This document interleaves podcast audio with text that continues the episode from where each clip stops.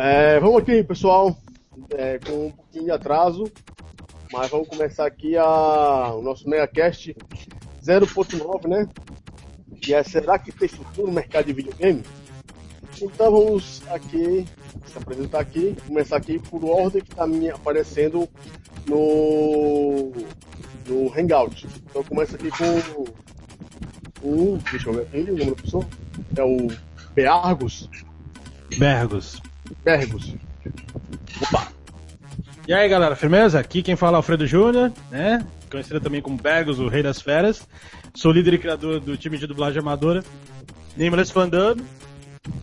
É. É? É isso? Só isso? É? Tem endereço não? Tem endereço ou coisa assim não?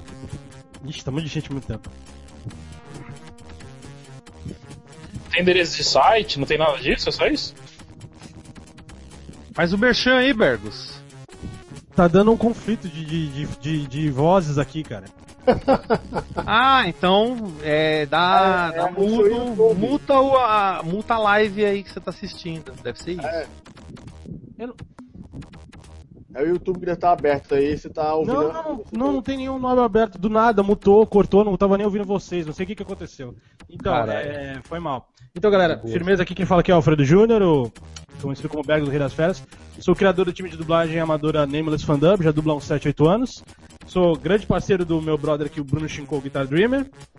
O Celso Alfini também, do Defensa nos Jogos, é um grande amigo nosso. Né? Nice. Sempre nos ajudando aí lá, passando enfim, deixando a gente é, divulgar nosso é, material diversificado. Também o Daniel, gente boa que convida a gente aqui pro MegaCast. Pô, valeu aí, Daniel. Bom, isso aí, foi convidado, jogado aqui, raptado pra essa parada e vamos, né, participar aí com os irmãos. é, então beleza aí. O Bruno tá testando. Tá botando tudo. É, então vamos aqui. Temos agora aqui meu amigo Celso Afim para se apresentar também.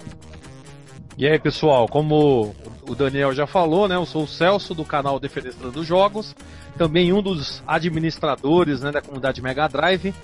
Então é isso aí, vamos falar um pouco sobre o futuro dos games, né? Que vai ser uma bosta.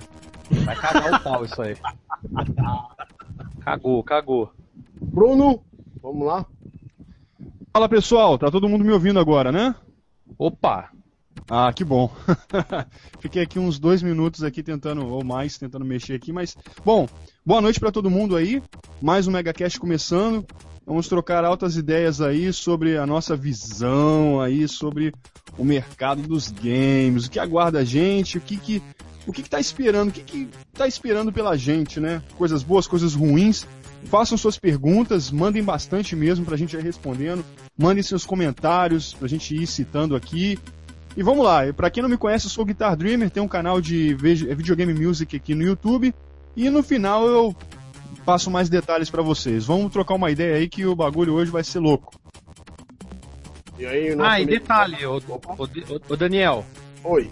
Deixa eu só comentar, o, o Bruno, seu vídeo do Spellcaster do Master System, muito foda, hein, cara. O pessoal tem que assistir depois. Passa depois esse ah, sim. vai se fuder, mano. Foi mal, desculpa é, aí, agora continua aí. Você Daniel. gosta de Master System, depois vou, vou deixar os links para vocês direitinho, pra vocês darem um pulo lá. E olha, curtam aí a live, tá? Compartilhem com seus amigos, vamos chamar um pessoal pra, pra gente estar tá trocando ideia, né? Pra gente já estar tá acostumando aí com toda sexta-feira esse bate-papo e tal, interação do pessoal. E é isso, a gente conta com vocês, com, com o público aí, interação, é um bate-papo não só entre a gente, como também com vocês aí, né?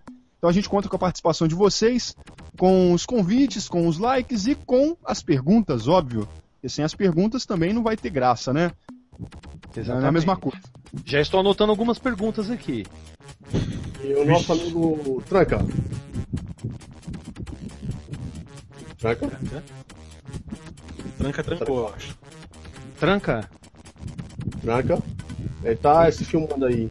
Ele tá em duplicidade. ele se duplicou ali. É, fez um clone. Bom, ele, acho que daqui a pouco ele volta. É, é, é o celular, tá de celular. Com certeza. Bom, pessoal, é o seguinte, é, a gente tá aqui, né? Vamos falar sobre esse maravilhoso mercado de jogos, mas que, pra, eu acho que para grande, grande parte da gente aqui, tem o futuro negro pela frente. E eu começo aqui com uma pergunta, que é também uma observação que o Celso me fez é, quando a gente estava aqui conversando off, que é o seguinte, antigamente, no tempo do Nintendinho, do Master System, do Mega, do Super Nintendo e assim vai, você, é, quando comprar um jogo, comprar um jogo completo. Né? Você pega o Sonic 1, o Sonic 1 vinha completo. Você pegar um Mega Man, o Mega Man vinha completo. Hoje em dia, você está pegando um jogo, basicamente está pagando por um Early Access, que seria acesso antecipado. Você vira um beta tester e paga só, que é um jogo, o preço de um jogo completo, 99 reais, 199 reais se você estiver jogando no, nos consoles. É, eu pergunto aqui para vocês, para começar. Vai aqui na sequência aqui do Bergos, é, Celso e o Bruno. E o Tranca vai voltar futuramente. O que, é que vocês acham dessa putaria de comprar, de comprar jogo um completo? Hum. Vai começar com o Bergos. Beleza. O que, que, eu acho a respeito? Bom, eu acho que é uma puta falta de respeito com o consumidor e com os gamers. Porque isso é chamar a gente de idiota, tá ligado? Falar, ó, toma aqui, você tá pegando um beta, você tá financiando meu projeto porco que eu nem acabei, mas você vai jogar ele, vai curtir, vai pagar quantos DLCs eu quiser, viu, Capcom? Obrigado por ensinar essa escola pra todo, quase todas as soft houses e tá essa merda que tá hoje, viu? E a Capcom já começou com essa escola desde a época das coletâneas lá no PlayStation 1. Foi lá que ela começou com essa putaria toda. Quando veio o DLC, eles só facilitaram isso. Assim, alguns são benéficos, cara. Por exemplo, é o caso de. Por exemplo, eu sou muito fã de The King of Fighters. O The King of Fighters 12 foi um beta, mas porque a SNK Playmore tava numa maré não muito boa. Então eles fizeram um beta, né? Um joguinho que foi melhorado, tinha altas coisas podre. Aí eles, né, aprenderam, tiraram aquele zoom in, zoom out horrível, que ficava todo pixelado os sprites, melhoraram fizeram mais personagens, usaram o dinheiro lá dos negócios, fizeram a história e fizeram The King of Fighters 3 caprichado depois de uma outra versão. Um outro exemplo até vai, cara, mas eu acho que isso tá um descaramento muito safado, velho. Não dá pra tá continuando desse jeito, porque, porra, é, se é pra lançar um jogo pela metade, um jogo picotado 20, 30%, não lança, né? Tudo bem, eles ficam naquela é, imaginação. Os DLCs são para expandir a vida útil do, do game. Por exemplo, você terminou um projeto, aí você pensa em complementos. Beleza, são complementos, não um jogo que está dentro da mídia física ou que você compra online, mas está picotado em pedaços. Eu acho que é uma puta falta de sacanagem, tá ligado? Muita putaria. Só acho. E aí, Celso? É uma putaria mesmo? Ah, com certeza, né, cara? Isso aí, tipo, é. Tipo. Cara, os caras fazem um jogo, o bagulho tá incompleto, e os caras querem, sei lá, te vender, mano. Os caras querem vender um bagulho incompleto. E pior de tudo, na verdade, alguns jogos nem completos estão. Na verdade, tá tudo lá, mas você tem que pagar para poder habilitar aquilo. Ou seja, é terrível. É, a gente tá vivendo um mundo assim, pelo menos pros games, que tá ficando cada dia pior, tá ligado? O que tá salvando é somente os indies, assim, que os indies, pelo menos os caras desenvolvem o jogo e soltam ele 100% completo e depois só lançam um patch, alguma coisa só pra deixar o jogo perfeito. Mas de resto, as grandes empresas parece que eles não têm mais capacidade, mesmo gastando bilhões, milhões em um jogo, os caras não conseguem completar o jogo a tempo. Os caras têm 200, 300 caras desenvolvendo o jogo, os caras não conseguem fazer o jogo direito. Parece que as pessoas que programam não sabe o que estão fazendo. É só ver aí o, o como fala, o último jogo aí, o é, caralho, Assassin's Creed Unity, cheio dos bugs, com as caras de destruída lá. O jogo mal lançou e já tá cheio de bug, tá ligado? pra, praticamente eles estão empurrando qualquer coisa, qualquer coisa pra gente. E o detalhe, esse negócio de DLC para corrigir é muito paia, é muito paia, não existe isso. Porque o DLC é pago. Tinha que ser um patch que você baixa e aí ele corrige sozinho, sem você pagar por isso. Porque se é erro da, da, da, empresa, você não tem que pagar o pato por eles. Você comprou o jogo, você queria o jogo completo. Não o jogo incompleto. Tanto que até tem o. É, até ó, tem o Luiz é, é, Gelain. Ele tá falando que a merda do Season Pass. Isso aí é uma merda, velho. Isso aí é o famoso. É o, era o reset do Lader do Diablo 2, que era totalmente gratuito. Hoje não, você tem que pagar para poder jogar uma nova season, para jogar uma nova, um novo jogo que tem mais itens, tem mais coisa, ou senão você fica de fora disso. Ou seja, é uma roubalheira, as empresas não estão inovando em nada. Elas estão só roubando e fazendo você pagar por algo que você já tinha. E o detalhe, até tem que, temos que mencionar, até desculpa me prolongar muito, mas a gente tem que mencionar o incrível jogo da Capcom, chamado Azura Wrath, aonde quando você termina o jogo, você tem que fazer um DLC do final, você tem que pagar para ver o final. Então, desculpem, mas a ideia do DLC, se fosse para realmente resolver problemas, para é, algum problema, algum corrigir algum bug, seria ótimo, mas não é isso que acontece. Não é isso que acontece nos jogos. Né? Para mim, é, para mim é como que nem o Eder Welton tá falando agora. Acaba sendo de propósito. Eles fazem isso de propósito porque depois quando sai uma DLC, os caras não corrigiu, aí você compra, tá baratinho.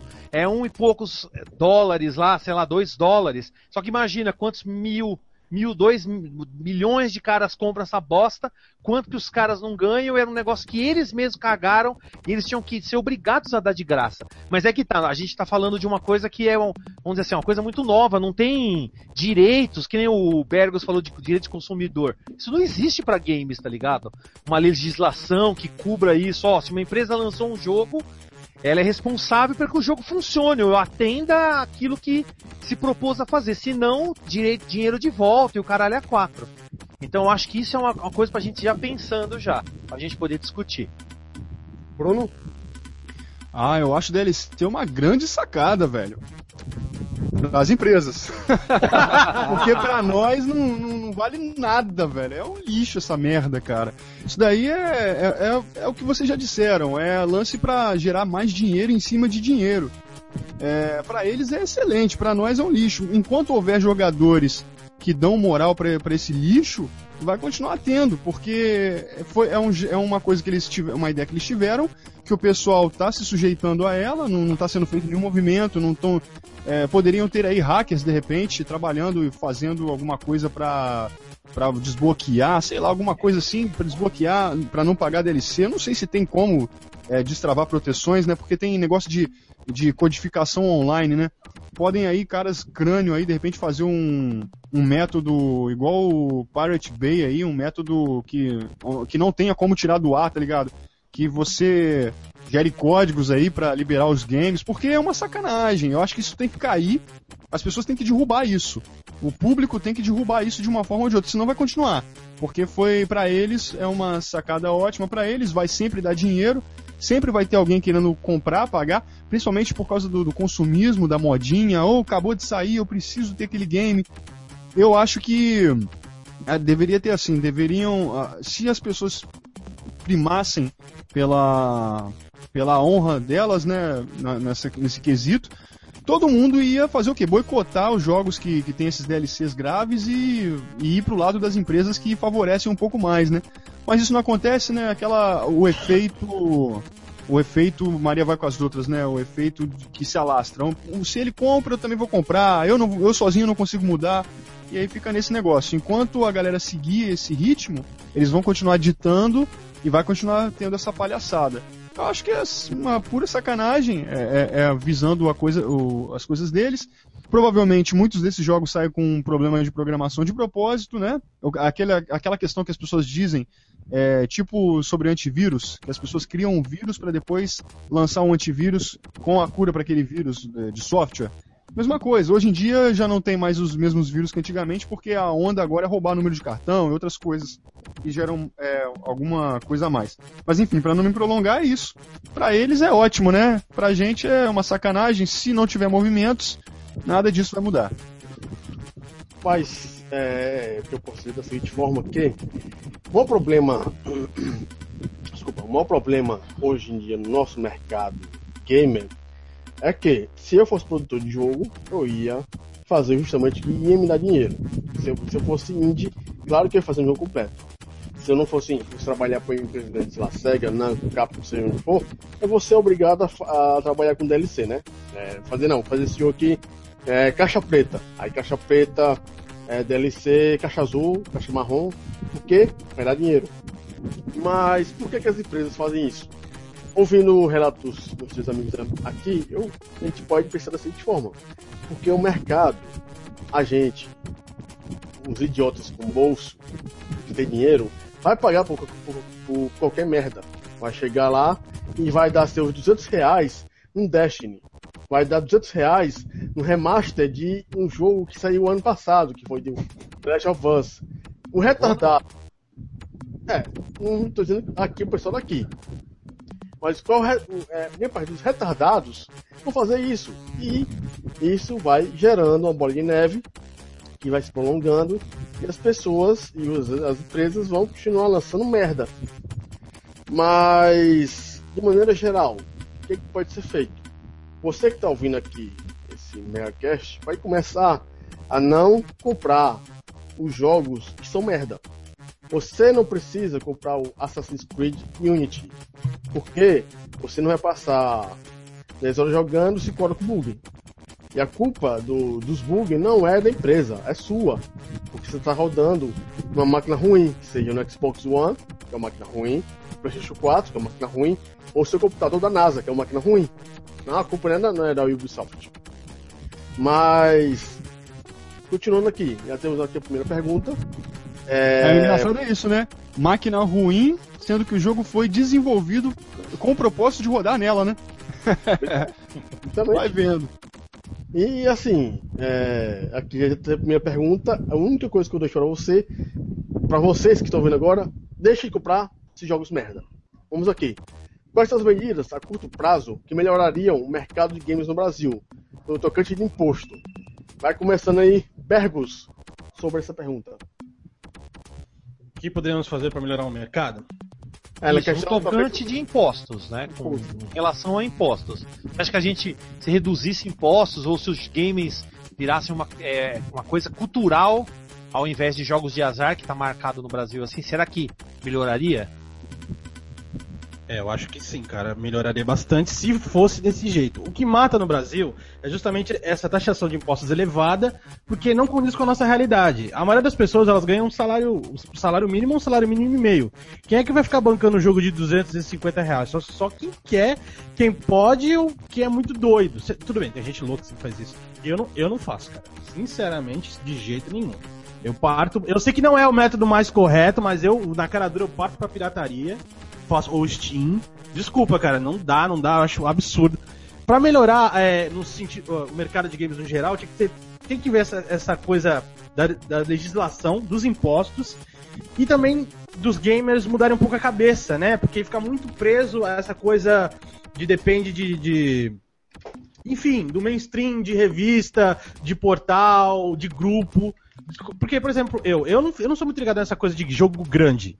Tipo, ah, só vou porque o jogo é da moda, tá um hype do que. Foda-se. Eu jogo todos os jogos. Eu não sou isso, eu sou gamer, eu jogo todos os consoles, todos os jogos, PC, o que for, cara. Eu não tenho essa putaria de. Eu não sou fanboy de merda nenhuma. Eu comecei jogando videogame em 1989, no Atari 2600, quando eu tinha 4 anos e jogo desde então. Eu tenho hoje 29 anos, pô. 25 anos jogando game, né, cara? Então é meio triste. Porque era para ter uma evolução já nesse tempo todo e não tem. O que temos é um retrocesso. Se você pegar os consoles de hoje em dia, até os consoles da sétima geração, o Xbox 360 e o PlayStation 3, se você pegar em comparação com os consoles antigamente, quando eles saíam, entravam os novos, eles continuam um tanto caros, cara. É a mesma coisa pros novos consoles. Eu acho complicado pra caralho isso aí, cara. Muito. Celso.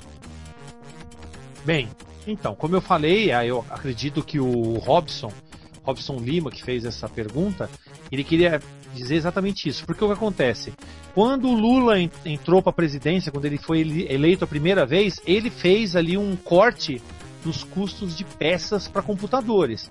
Tanto que o computador acabou sendo algo muito mais, algo muito mais barato, né? algo muito mais fácil de você adquirir. Hoje, hoje em dia, computador está na lista até de, de, itens né, que as pessoas querem ter em casa. Mesmo a pessoa não tendo 300 reais para comprar uma calça jeans, a pessoa tem computador, entendeu? é. Então, o que acontece? Eu acho que o próprio governo é culpado disso. Porque eles não veem o potencial. Eles viram o potencial nos computadores, por que não vê o potencial nos videogames? É que a maioria não tá nem aí para isso. E, é, e, o idiota do Moacir, desculpa Moacir, você é um imbecil do jogo justo, né, que entrou no governo e tal, e praticamente recebeu um cargo político para calar a boca, né, para não ter que ficar falando sobre isso mais. Então, um cuzão Essa é a boa, é a bem verdade. Porque o que acontece? Se tivessem mudado os jogos eletrônicos para cultura e não jogos de azar como ainda está marcado pela legislação brasileira, eles poderiam estar com impostos menores, poderia ter um corte. E o detalhe, muitas, muito mais pessoas estariam consumindo. Porque o que acontece? O jogo justo, estava até comentando no chat lá, pessoal, jogo justo era feito para lojista se dar bem, para tentar acabar com a pirataria. Eles não estavam vendo o público. O público foda-se, paga quanto tem que pagar e foda-se. Eles querem ganhar dinheiro, esses putos. Então, por isso que eu falo, na verdade, o negócio tinha que ser cultura, tinha que ser visto como uma cultura, e aí reduzir os preços, tipo, diminuir o imposto, diminuir o imposto muito, mas muito mesmo, porque mesmo diminuir o imposto, tendo uma, um, um vamos dizer assim, se abrisse o mercado realmente aqui no Brasil para games, muito mais gente ia consumir esse tipo de cultura. E o detalhe, meus amigos, né? Acho que todo mundo vai concordar comigo nesse ponto. Mas, cara, videogame já faz parte da cultura do brasileiro. Né? Os caras falam que nem a Marta Suplicy, que até saiu da, do, saiu lá do Ministério da Cultura, aquela prostituta, vai chupar um pau, né? Vai, vai, vai, vai lá, relaxa e goza com o pinto dentro do seu cu, sua prostituta.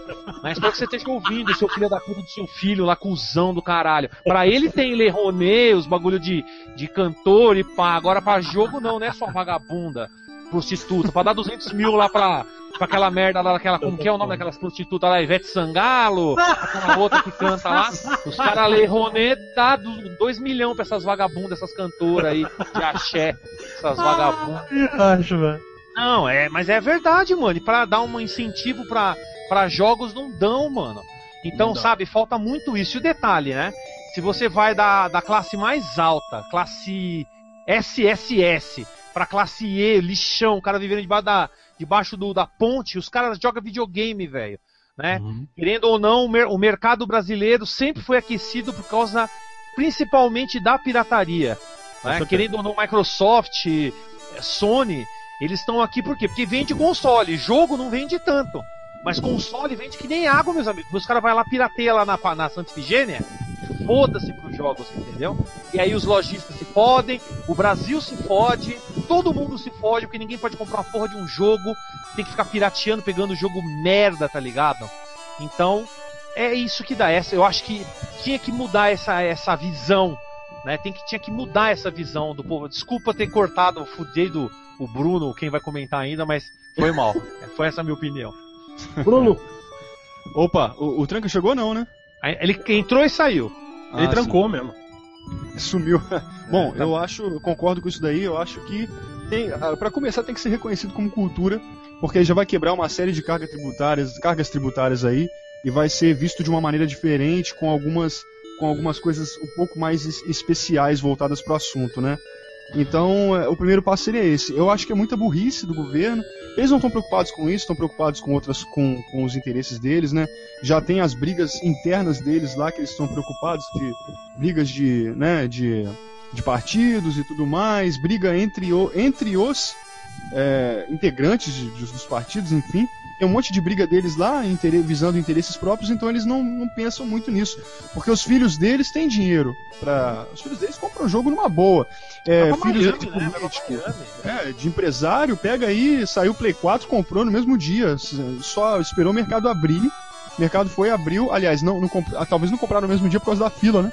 Esperaram a fila acabar, foram lá, de boa, sozinhos não, mas não, mas acabou o Play 4, não foda-se. Eu, eu, quero que você na próxima remessa você vai trazer um pra minha casa. E vai, recebe, entendeu? E, e joga tudo na, na, casa deles, eles, os filhos de empresários, enfim. Mas pro Brasil, isso tá dando um, preju, um prejuízo enorme, porque se, se os impostos fossem menores, justos, as pessoas iam querer é, consumir o original, cara, porque se a diferença é baixa, por que não consumir o original se você sabe que vai, não vai prejudicar o seu console e vai dar muito menos trabalho? Porque pirataria dá trabalho, por exemplo, é, dependendo do, do, console, você tem que pegar aí um software, colocar um chip, baixar firmware, aí depois não roda jogo tal, você tem que baixar outra. É, é, um, é uma dor de cabeça do caramba, entendeu?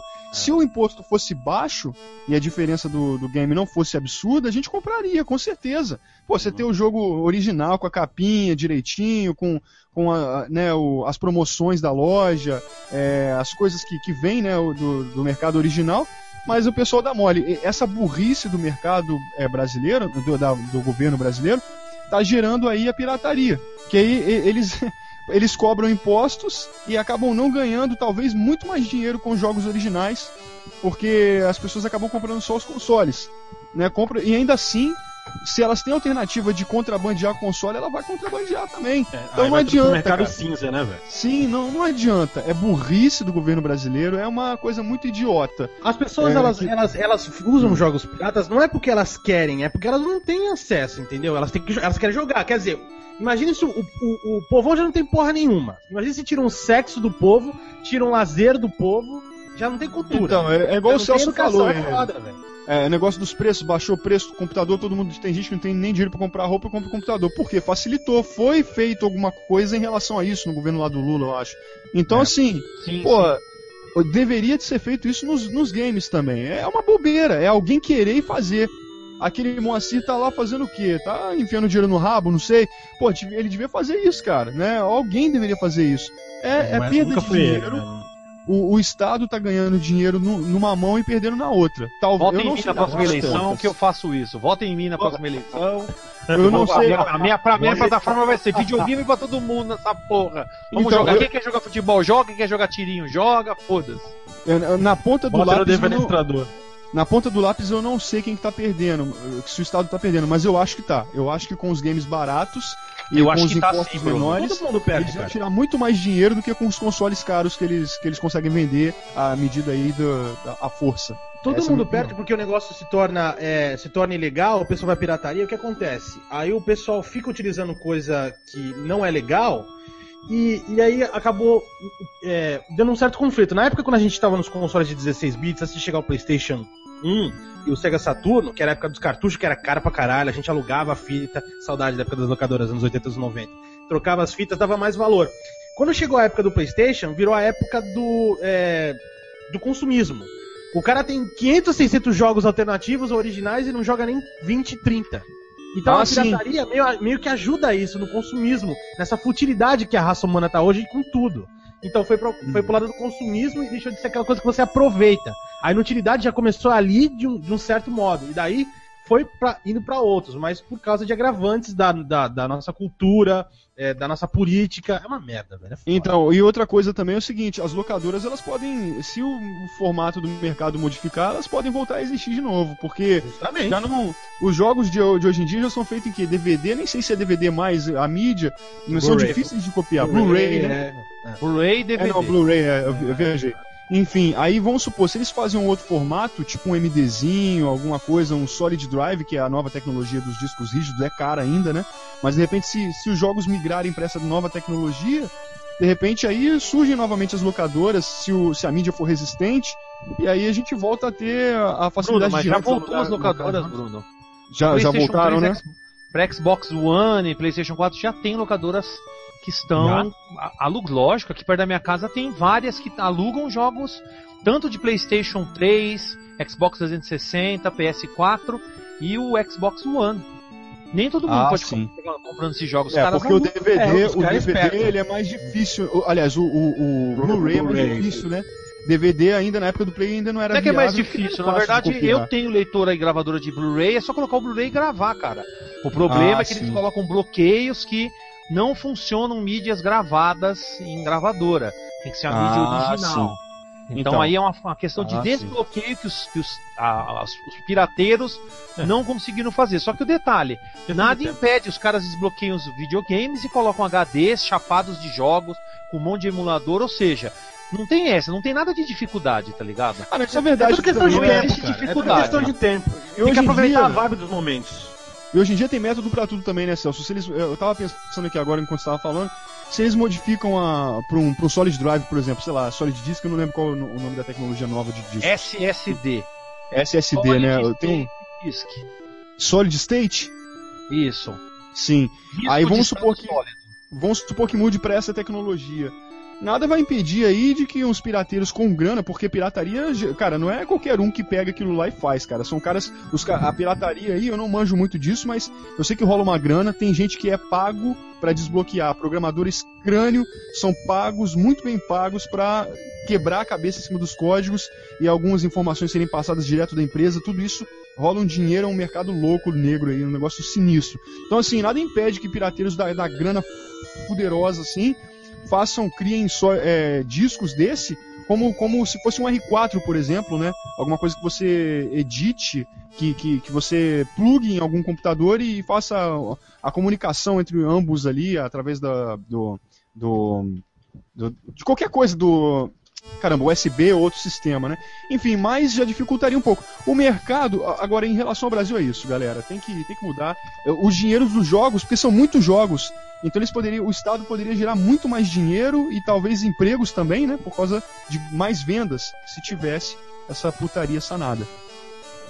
É, no caso, eu vou dizer da seguinte forma pro pessoal que ainda é iludido com a questão do imposto. Imposto no Brasil representa 30%, 40% do entrave nacional. O problema daqui é a gana gigantesca dos lojistas. Por que, que você acha que aqui no Brasil a gente paga o carro mais caro do mundo? Por que, que a gente paga o, McDonald's mais caro do mundo? O iPhone mais caro do mundo? Porque não é imposto. Imposto é 30%, 40%. 150% de, do custo total é lojista e coloca em cima. Se a gente tem que fazer alguma coisa aqui no Brasil, é, é reeducar os lojistas. Deixar... Boicote. Boicote é uma boa. É fazer com que esses filhos da puta deixem de praticamente sugar o que tem no nosso bolso. Porque você, para comprar um carro hoje em dia, você paga simplesmente o valor de dois carros. Enquanto que você paga, sei lá, 30 mil reais num gol fudido aqui, no México, o mesmo gol que é importado para lá vale 18 mil reais. Aqui, um PlayStation 4, na loja oficial, ainda é 3 mil a 4 mil reais. Me, me, me vê um imposto que consegue colocar 4 mil reais num videogame que custa 399 dólares. Não existe lógica para isso. Mesmo que você é, cortasse os impostos pela metade agora, a gente só vai sentir é, melhorias nos preços daqui a no mínimo dois ou três anos, porque no caso, se a gente é, cortasse o imposto agora, é, o pessoal que é lojista vai ter que desencalhar o que está lá encalhado. Eles não vão querer receber. É, como é que se diz o nome? O impacto. não, eles já pagaram um valor naquilo lá, eles têm que ganhar é? em cima daquilo que eles já gastaram. Justamente, tem que ser o dobro no mínimo que eles têm que ganhar, né? Mas então, mas aí existe incentivo fiscal, queima de estoque. Sim, é isso que eu ia falar. Que, tipo, né, faz os caras vender mais barato e foda-se. O Estado cria ferramenta, perda. cara. É, então, o Estado quer, ele, ele faz, cara. É, mas mesmo assim, ó. É, como já foi pago aquele console, ele não vai ter um, como é que se diz, um, um recebimento maior no, no Estado. Uma, uma, uma maior parte dos, desses consoles que tem aqui, o PS4, por exemplo, que não é fabricado aqui no Brasil, vem de fora. O que é que o Estado vai ganhar nisso aí? Vai ganhar quase nada. Ou seria ele o Estado ganharia se fosse no caso um 360 que é fabricado aqui no Brasil, que tem um imposto do IPI, por exemplo, um imposto sobre produto industrializado em cima desse, desse Xbox 360. Talvez se o mais, mais o mais correto é que é, a gente lutar contra esses impostos é, seguindo a via mais direta possível, matando um político. Ou todos, né? Mais fácil. É, vai ali em Brasília, explode Brasília, que é mais fácil. Porque é. do jeito que tá atualmente, não adianta te chorar. Não adianta falar pro consumidor deixar de ser idiota. Porque é. não vai mudar. Mas vamos aqui continuando aqui, né? Vambora. É, tem aqui uma pergunta do Eden Welton. Aqui, a Nintendo no mercado do hardware ainda tem um futuro com o Wii U? Eu vou deixar aqui é, é, essa pergunta para o nosso amigo nintendista, que trabalhou na Nintendo durante 10 anos, 15, 20 anos, sei lá. É, Celso, o que, é que você eu? acha? Sabia, que maluco é, do caralho. Tardado. o maior nintendista daqui. E aí, Celso, você acha que o Wii U tem futuro? Olha, cara, como eu não tenho esse console e vejo muita gente reclamando e tudo mais, é, esse negócio, esse negócio de, de movimento, de ficar raspando o dedo na tela, mano, isso aí não é futuro pra nada, tá ligado? negócio de assoprar, assoprar o videogame no 3DS. Mano, que merda, cara. Os caras só criam bagulho bosta, tá ligado? Ah, é uma inovação. Inovação de bosta. Usada duas, três vezes, depois já era, mano. Esse negócio de movimento, essas bosta aí, tudo bosta, mano. Então, questão de hardware é, é que tá. É, a gente tem que pensar o seguinte, que jogos, na verdade, não precisam de um super hardware para ser bom. Tem muito jogo aí com gráfico mais, mais simples da, da geração 16 bits que diverte mais até do que esses jogos totalmente cinematográficos. Tanto que eu acho que o que está acontecendo hoje é o que estava acontecendo na década de 80, né? Que é, praticamente os jogos era tudo igual e era tudo a mesma coisa, não tinha como se diferenciar. Mesmo tem aqueles caras que ficam, não, esse aqui é melhor, esse aqui o gráfico é melhor e não sei o que. Não adianta, cara. É, a questão do, do, gráfico, o hardware ser poderoso, não faz o jogo ser melhor ou não. A, a, a ideia do jogo não é ser um jogo. Porque o que acontece? Eu acho que o mal desse, da, das gerações atuais é que os jogos são cinematográficos demais. Ou seja, você jogou uma vez, já era. Eu tava até falando com o pessoal no chat. Essas locadoras estão alugando esses jogos aí, e eles estão lucrando muito bem. Por quê? Porque tem jogo que você não precisa jogar de novo. Você jogou uma vez, já era, mano. Nunca mais você vai ter que jogar de novo na sua vida, que já era, acabou os segredos, acabou tudo. Você viu a merda da CG obrigatória lá e não sei o que?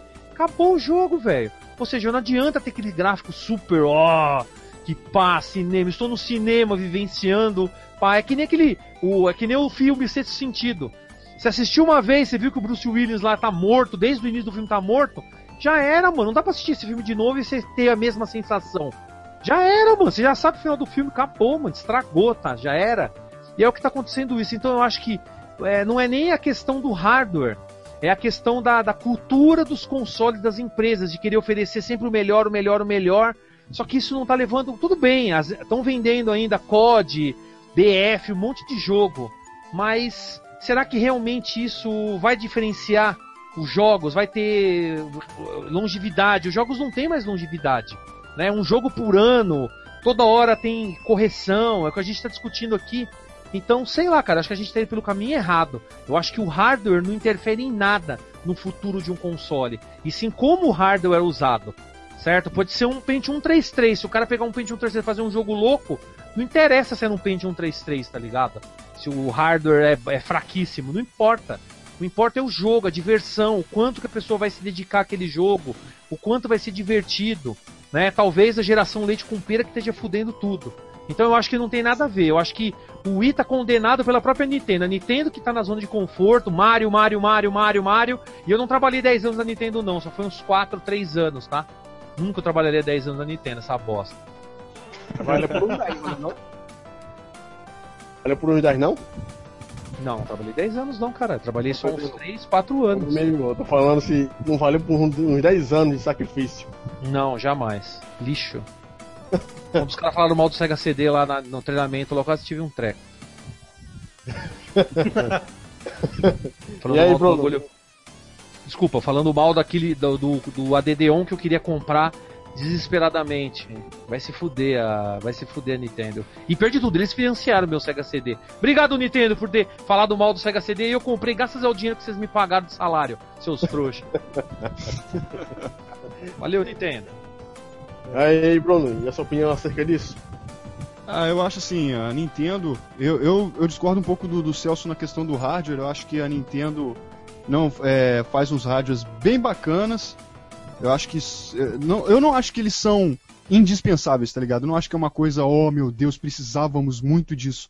Mas eu acho que ela inova muito com os hardwares dela. E como ela, como ela investe nisso, aí eu concordo com o restante que o, que o Celso disse, que é como usar. Elas fazem uns hardwares inovadores, mas vai ficar usando quem? Mario e Zelda, porra? Vai tomar no cu, velho. Não, não, não, dá, cara. Não, não tem, não, não tem graça, velho. Então, que nem entendeu? tem mais jogo já, lixo.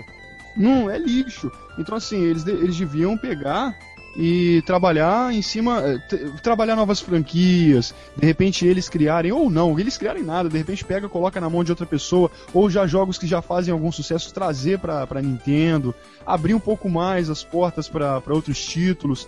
Ah, mas aí tem é, que o, o hardware é, é, tem um gráfico mais, mais simplesinho, não sei o que. Eu acho que não, acho que o, o Wii U tá, tá bacana de gráfico, dá para fazer alguns jogos bacanas, pode não ficar lindo, perfeito, maravilhoso, mas dá para fazer alguns jogos legais.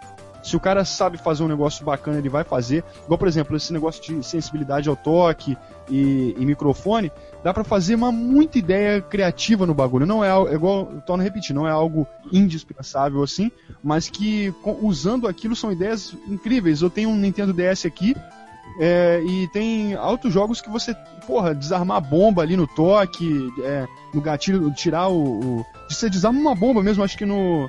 Não sei se é um Call of Duty, acho que é Call of Duty. Você chega na, na mina, você roda, tira a, a capa da, da, bomba da mina, aí você vai é, puxando as molinhas uma por uma para desarmar a bomba, velho. É louco aquilo, achei da hora demais. Mas assim, enfim, é, a capacidade gráfica dele não era páreo pro PSP.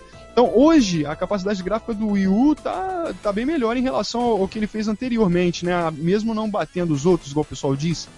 Então a questão é de reeducar com jogos é a visão a respeito de jogos, abrir o mercado para um, outros jogos adultos, lógico, continuar fazendo Mario e Zelda que eles, que eles gostam e que o público deles também gosta, só que abrir o mercado para o restante, cara, porque senão não, não tem como. E outra, e nos próximos consoles, procurar pensar um pouco mais a respeito de investir num, num equipamento com, com capacidade gráfica maior, que aguenta um pouco mais o tranco, para poder levar um pouco mais adiante. E não é, trabalhar em, produções é, hollywoodianas, né? Gastar um pouco menos de dinheiro. Isso eu acho que a Nintendo já faz. Ela não faz aquelas produções igual God of War, essas coisas assim, que gasta aí milhões, milhões, sei lá. Mas ela deveria abrir o, as portas para essa galera fazer acordos, procurar trocar uma ideia com esse pessoal aí da que tá por cima e trazer algumas versões para os consoles dela. Eu acho que abriria muito caminho e algumas pessoas aí que não estão bem servidas de Nintendo talvez pudessem é, aderir, né? Porque tem muita gente que gosta de Mario e não compra um console por causa dos outros jogos que ela quer jogar nos outros consoles. Eu, particularmente, não, não tenho nada contra o Mario, mas eu não sou muito fã. Mas tem, eu reconheço que tem alguns jogos criativos. Então acho que o lance seria abrir a porta para os outros jogos que, que não estão lá, que a galera tanto sente falta. Eu acho que agora vamos, vamos, voltar para o centro da pergunta é, no mercado futuro com o Wii U, depende deles. Depende só disso. É, dos jogos que vão ser lançados agora. O Wii U tem o quê? Quanto tempo tem que o Wii U saiu, galera? Dois anos. Ah, já estão dois, dois, anos. anos. Então, é, já tem um tempinho, né, mas ainda tem alguma vida útil, dá para eles mudarem. Ah, uma coisa que eu achei estranho foi o Satoru Iwata ter aberto aí oficialmente permissão pra galera trabalhar com, com propriedade intelectual da Nintendo. Eu não entendi isso, porque né, é um pouco era barrado é, é, parece como se a Nintendo estivesse se ferrando com dinheiro, né? Não sei se é isso, não sei o que, que é. Não é nem ferrando com dinheiro, mas é desespero mesmo. Oi? Eu acho que é desespero mesmo.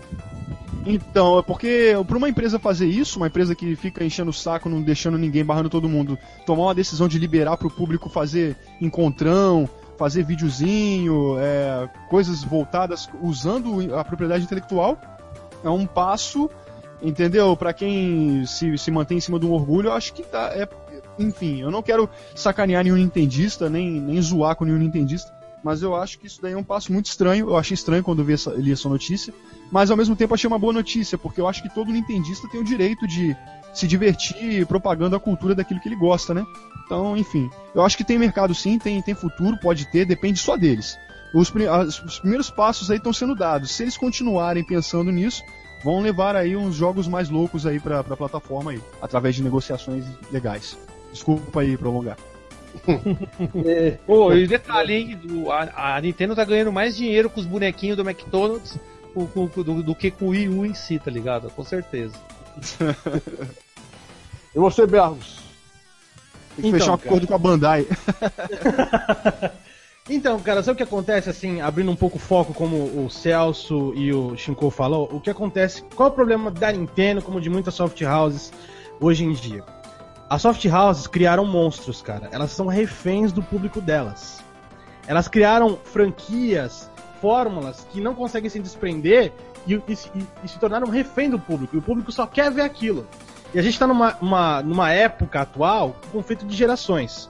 Por exemplo, eu nasci em 1985, eu sou da geração Y, que é conhecida como geração Yups. A gente nasceu, é que nasceu dos anos 80, de 1980 até 1994. Que é o pessoal que acompanhou, né, aquela época dos 8 bits, 16 e tudo mais.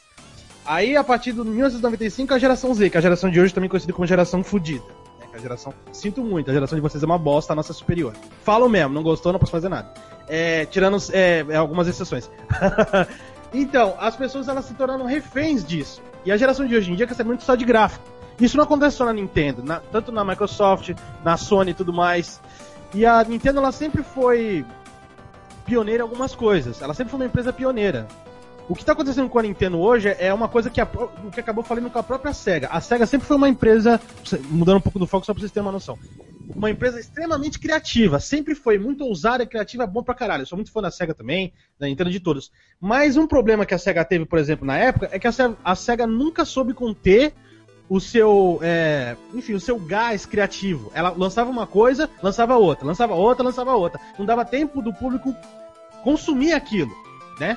E o que com a Nintendo também que tá acontecendo a mesma coisa. A Nintendo tá lançando uma coisa atrás da outra, atrás da outra, atrás da outra, atrás da outra, e não deixa o seu público é, consumir aquilo direito e tá preso naquelas mesmas fórmulas. Porque como a Nintendo, desde os anos 80, depois daquele do, do, Crash de 83, ela domina o mercado lá por causa de Zelda, de Mario, da porra toda, os caras só querem saber disso, os caras só ficam pensando achando que videogame é isso.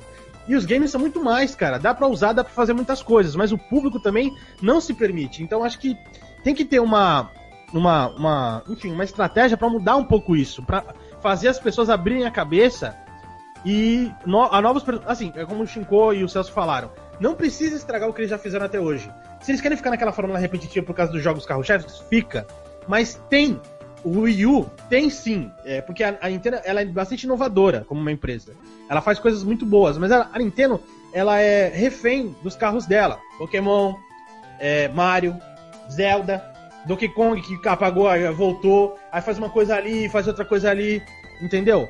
E todos os consoles têm, têm a sua capacidade. Wii U, Xbox, PlayStation. Todos têm. Um copia o outro, um inova no que o outro faz. Mas tem mercado sim, cara. Mas acho que é aquela coisa. Ele tem futuro. O que comanda qualquer videogame é são os seus jogos. O jogo que faz os videogames. Os videogames, sem os jogos, não são porra nenhuma. São eles que determinam. Então, se a empresa não, não, não começar a explorar os jogos, não começar a inovar, a dar propostas novas, sem ser os carros-chefes, aí a coisa vai ficar feia, velho. É, então aqui, a palavra final vai ficar comigo, eu vou falar a seguinte coisa. O Wii U não tem futuro. por, é um, por um motivo que eu vou dar. Nos dois anos que o Wii U tá aí, deve ter vendido quantas cópias? Deixa eu só olhar aqui no Wikipedia, que eu não sou nenhuma pessoa com, com memória ambulante aqui. Só um segundinho. É que, se eu não me engano, nos dois anos de vida do Wii U, é, ele vendeu menos que os dois anos de vida do Dreamcast. Só isso demonstra a falta de, digamos assim, é, vontade das pessoas de adquirirem esse console. Eu estou aqui no site da do Wikipedia, está aqui dizendo é, até setembro de 2014 console vendeu 7,29 milhões de unidades. Isso em dois anos. Vou colocar aqui o Dreamcast, que teve quantos anos de vida? Teve. acabou em. Sabe me dizer, Celso, quando é que ele acabou? Acho que 2003, ele foi até 2003 a vida útil dele. É, o Dreamcast. 2003. 2003. Dreamcast teve 5 anos de vida, né? É, em 5 anos, em cinco anos de vida, Dreamcast vendeu 10,6 milhões de cópias de unidades. Quer dizer, em 5 anos, imagine se tivesse vivido mais. É, aí eu coloco assim, beleza. O pessoal fala, não, mas a Wii U tem os jogos clássicos e tem a Nintendo para bancar o Wii U. Não importa se você só tem porra de Mario, Pokémon e Zelda. Isso não alimenta videogame. O Wii tá aí pra provar. Vendeu sei lá, 100 milhões de unidades, mas quem é que joga o Wii hoje em dia? Tem gente que joga o PlayStation 2, mas não tem, não tem quase ninguém que joga o Wii. Aí você pega, mas tem Mario e Zelda? Não, sinto muito. Mario e Zelda vende, vende. Mas não vende para jogadores como eu, Celso, Bergos ou Bruno. A gente gosta de variedade. A gente gosta de pegar Sonic, Street of Rage, é, sei lá, FIFA, é, Need for Speed, qualquer coisa. Castlevania, Final Fight, enfim.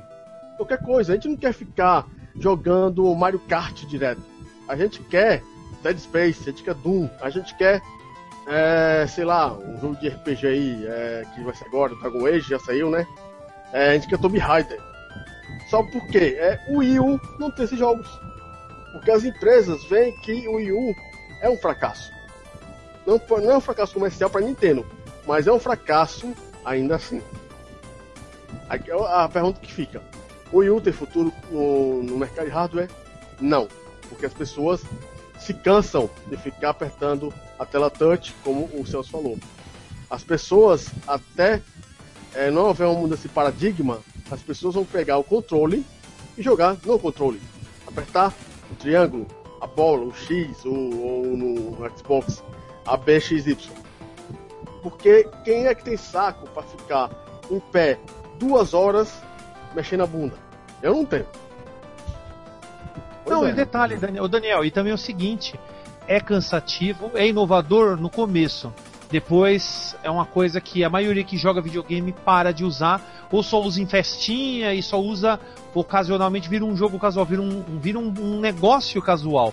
Então eu não acho que é tão inovação assim. O negócio mais inovador mesmo ainda está por vir, não foi lançado ainda. É, no máximo assim, o que eu posso, a gente vai colocar aqui de inovação? Não sei se o Celso vai concordar comigo, mas é, eu não peguei o Atari na época, um Atari americano, porque enfim, não moro nos Estados Unidos, mas teve o Atari teve acesso a você baixar jogos num sistema deles de modem. Você era um tal de CVC, Game Line. Você é, conectava no servidor da Atari e baixava jogos. Isso para mim é inovação. Aí, é, você só vai se lembrar que teve o nosso amigo Rafael fez aquele esquema todinho sobre o Sega Channel. Aquele Sega Channel foi inovação. Aí Sim. você pega o Dreamcast. Qual foi, uma, qual foi a maior inovação do Dreamcast? A maior inovação do Dreamcast não foi o VMU, não foi o controle dele que foi analógico, foi os botões que o, o triggers eram analógicos. É que você podia pegar o seu Dreamcast e jogar na puta que pariu o Phantasy Star Online. Isso para mim é inovação no console. Hoje em dia você não tem muita inovação e o Wii é inovação passageira. Mas então vamos usar assim de forma, resumindo a minha resposta. O Wii não tem futuro. Entendista. Aí aqui temos aqui o Luiz Gelian. É, meus caros, com tantos jogos saindo com problemas, precisando de patches, esse aqui já falou, né? Mas vamos continuar aqui. Patches em cima de patches, será que não temos coincidência do que aconteceu no Crash da década de 80? É, eu aqui cheguei, eu cheguei a comentar até, né? É, mas eu acho que como você pegou mais essa parte da década de 80 mais do que a gente, você pegou mais fliperamas também, né? E mais o Atari, Sim. você pode falar um pouco mais a respeito. Então começa aí, Celso. Ah, então. Isso aí, cara, eu acho que da, o Crash da década de 80 foi aquilo que eu falei. A Atari, né, quando foi comprada pela Warner, até o Nolan Bush não saiu da Atari, começou a, o, pessoal lá da Warner começou a fazer jogo, tudo um igual ao outro. Né? Até o pessoal fala que foi o ET um dos responsáveis pela falência da Atari, né? Porque fizeram muitas cópias e acabaram tendo que enterrar porque o jogo era uma merda, né? O jogo é um cocô. E o detalhe, não foi só isso, a Atari, a Warner, a empresa só via grana e queria fazer tudo do mesmo jeito. Então eles lançavam aqueles jogos de pauzinhos brigantes, palitos brigando ali e achava que o público estava satisfeito. Só que tinha os arcades, tinham outros, tinham computadores pessoais já naquela época que estavam arrasando. E o crash mesmo da indústria dos games não foi o crash da indústria, foi o crash da, dos consoles caseiros. Porque os computadores e fliperamas continuaram, não pararam, na verdade. Não teve uma parada. Eu acho que está acontecendo isso, só que vai ser difícil dar um crash mesmo parar. Eu acho que vai, vai acontecer, eles vão ter que mudar o paradigma para continuar aprendendo o jogador. Tanto que eles já criaram um paradigma, né? Os jogos online, esse jogo de sair um ano, um ano. Eles aposto que a EA e a Activision adora a briguinha entre COD e Battlefield, exatamente porque gera mais compras, né? Vende milhões essa merda, mesmo sendo um jogo bosta. vende milhões, vende milhões. Então não tem como dizer que isso aí é uma bosta. As empresas estão lucrando, então estão cagando e andando, tá ligado? Estão um pouco se fudendo. Porém, todo mundo sabe que a criatividade, que inovações está muito difícil. As inovações, como eu falei, são coisas idiotas. Assoprar dentro de um jogo, você bate palma, ô, vai tomar no seu cu, velho. Que, quem é um retardado vai batendo palma? Mano, videogame é, é um joystick você na frente da televisão. Enquanto não tiver Matrix, o cara enfiar um tubo na sua cabeça, lá o fio, e você entrar no jogo e sentir a porrada na sua cara, não vai ter graça, tá ligado? Não adianta, mano. Não adianta nem querer é, inventar. Então eu acho que sim. Né? Eu acho que a indústria, a indústria atual está com muitos problemas. Eles estão cagando muito, né? Eles estão fazendo muita merda, né? E estão escondendo em forma de DLC, em forma de ah não, que vai sair um negócio para corrigir. Ó, um exemplo que eu dou é o Diablo 3. O Diablo 3 quando saiu, é uma bosta, velho. Jogo lixo, mano. 12 anos esperando a continuação do Diablo 2 uma bosta, com um pay to win. Você pagava pra comprar jogo, pagava para ganhar. Você tinha que ter, entrar naquela casa de leilão e ficar fazendo, se prostituindo a um bilhão, um bilhão de gold lá pra, pra comprar um item. Fora que tinha lojas virtuais que vendiam a grana, vendiam um bilhãozinho lá para você poder pegar. Então, sabe, é, esse tipo de coisa, as empresas elas, tão, elas, elas vão, tipo, vão, vão, é, vão dizer assim, a gente, a gente é o beta teste. Eu acho que isso tem muito a ver também com o próprio Windows, né? A Microsoft faz muito isso com o sistema operacional dela. Eles simplesmente jogam é, o, o, sistema operacional, é uma bosta, né? Se a gente for ver o Vista. Acho que a maioria é, mano, a bosta, tá ligado? O Vista é o pior operacional que já existe. Tem aquela merda também do Windows Millennium, tudo bosta. É que nem o Windows 8. O Windows 8 é uma bosta, cara tudo bem, ó, oh, não sei o que, revolucionou nisso, nisso, naquilo. Cara, mas é só pra quem tem a porra do monitor touch. Quem não tem, se fudeu, velho. É lixo. Sistema operacional bosta, cocô. Ninguém aguenta isso. Eu não vejo gente, eu faço manutenção, eu não vejo gente pedindo, oh, troca aí o 8, põe o 7.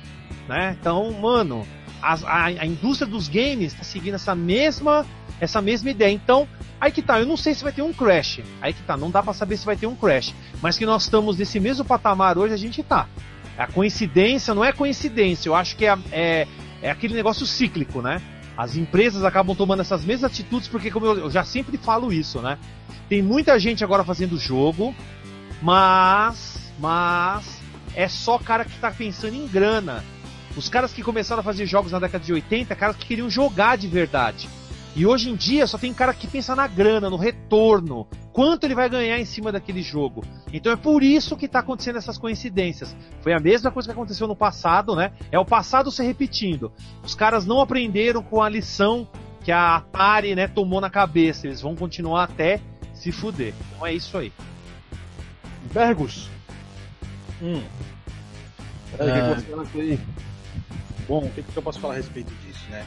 Como o Celso falou do, do, Crash, eu acho que vai acabar acontecendo outro Crash sim, cara. Porque parece que a, as indústrias, a, a, indústria dos games, ela não aprendeu com o passado dela. E é uma coisa. O que? Foi uma coisa de. É, foi em 83, né? 31 anos atrás, 30 anos atrás, pouco mais de 30 anos. Vai acabar se repetindo outra vez, porque a, as empresas não aprenderam. Games acabou.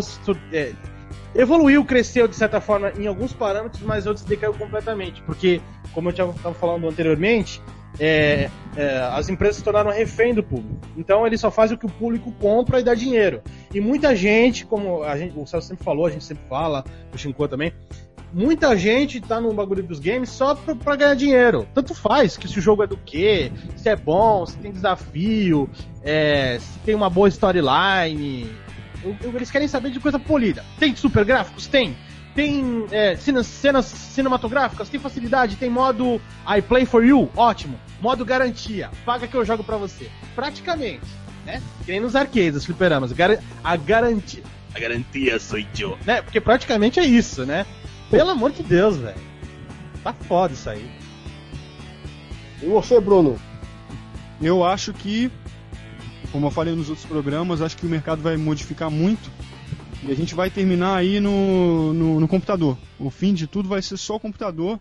O fim de tudo não, né? Mas acredito que vai dar uma grande modificada futuramente novo início, aí. Né? Um novo início. É um novo início, isso. Vai ser um novo, né? A força maior vai chegar vai estar no PC, porque o PC é o que está conseguindo atender todo mundo. O PC está atendendo os, os graphic bits, porque são a melhor qualidade gráfica está no PC.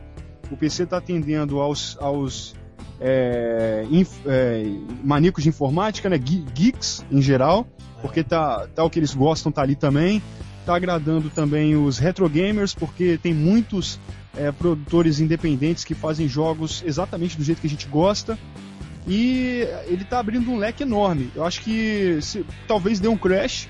Não sei se vai dar mesmo assim, se, economicamente falando, o que, que vai acontecer, mas eu acho que tudo vai se reinventar, vai se re, refazer. E as novas empresas de games talvez tenham que repensar algumas coisas. É, é, quem está comprando agora, quem está consumindo mais, não sei no, no mundial, né? Porque lá fora o mercado é justo, aqui no Brasil que não é. Lá fora talvez ainda esteja vendendo bastante. É, mas, poxa, os videogames não têm muito para oferecer se, for, se forem comparados com o computador. Só tem para oferecer o que as empresas fazem de exclusivos, né? Então, se as empresas veem que, se elas estão vendo que elas ganham o mesmo dinheiro que elas ganham com consoles, ganham também com PC, acredito que aos poucos todo mundo vai migrando para o PC, porque o PC é muito melhor do que o console. É lógico que tem diferença, né? Tem gente que prefere jogar na TV, e eu acho que isso é psicológico, porque na, no, no, computador a imagem é até muito melhor, inclusive você pode ligar o computador na PC, é, a TV também. E enfim, aí vai do gosto de cada um. Você pode colocar um controle de, de Xbox também, né, no, no PC, enfim. Então você tem uma gama de opções que você não tem no console. Então eu acho que o, uma nova direção vai ser o, o PC. Eu já tô nessa de PC, tenho uma conta na Steam. Quando tiver uma grana legal, vou começar a fazer umas garimpadas lá, comprar uns jogos bacanas. Achei muitos jogos bons também em Flash e, na, e feitos em Unity, né, que é uma outra linguagem aí de 3D muito leve para ótimos jogos da internet. E está se expandindo muito o mercado. Eu acho que a gente vai ter, pelo fato de expandir, a gente vai ter muitas opções e vamos poder ditar aí para as empresas o que elas devem fazer. Aí vai, vai depender da gente, da, da, maioria, porque os ricões também, não, eh, os ricos são a minoria. Então, um cara ele é rico, ele vai comprar um milhão de Playstations, entendeu? O cara vai comprar um. Então não, não importa se ele é rico, o que importa é a grande maioria. Então vamos ver como é que vai ficar isso aí. É, porque os consoles, o que sempre diferenciou os consoles dos PCs, é, além do hardware limitado físico que tem a, a tudo bem, feito para jogos, mas uma hora ele alcança o seu limite, é a grande variedade de jogos e os exclusivos. É isso que ainda diferencia do PC. Mas muitos jogos grandes de grandes empresas já estão sendo portados para o PC com várias melhorias. Então o que, que sobra para os consoles? Ah, agora ele tem live, tem não sei o que, mas o computador não sempre foi um, é, uma plataforma que já, já é de internet, você já faz milhões de coisas. Tá entendendo? E, e outra? Os consoles estão marrando. Acho que daqui a pouco até a Nintendo vai começar a fazer jogo para PC. Se é que já não faz, porque eu tô por fora disso daí. Não, não acredito faz. que vai. Não faz não, né? Vai, acho que acredito que vai começar a fazer também, igual a SEGA com, com os jogos dela aí.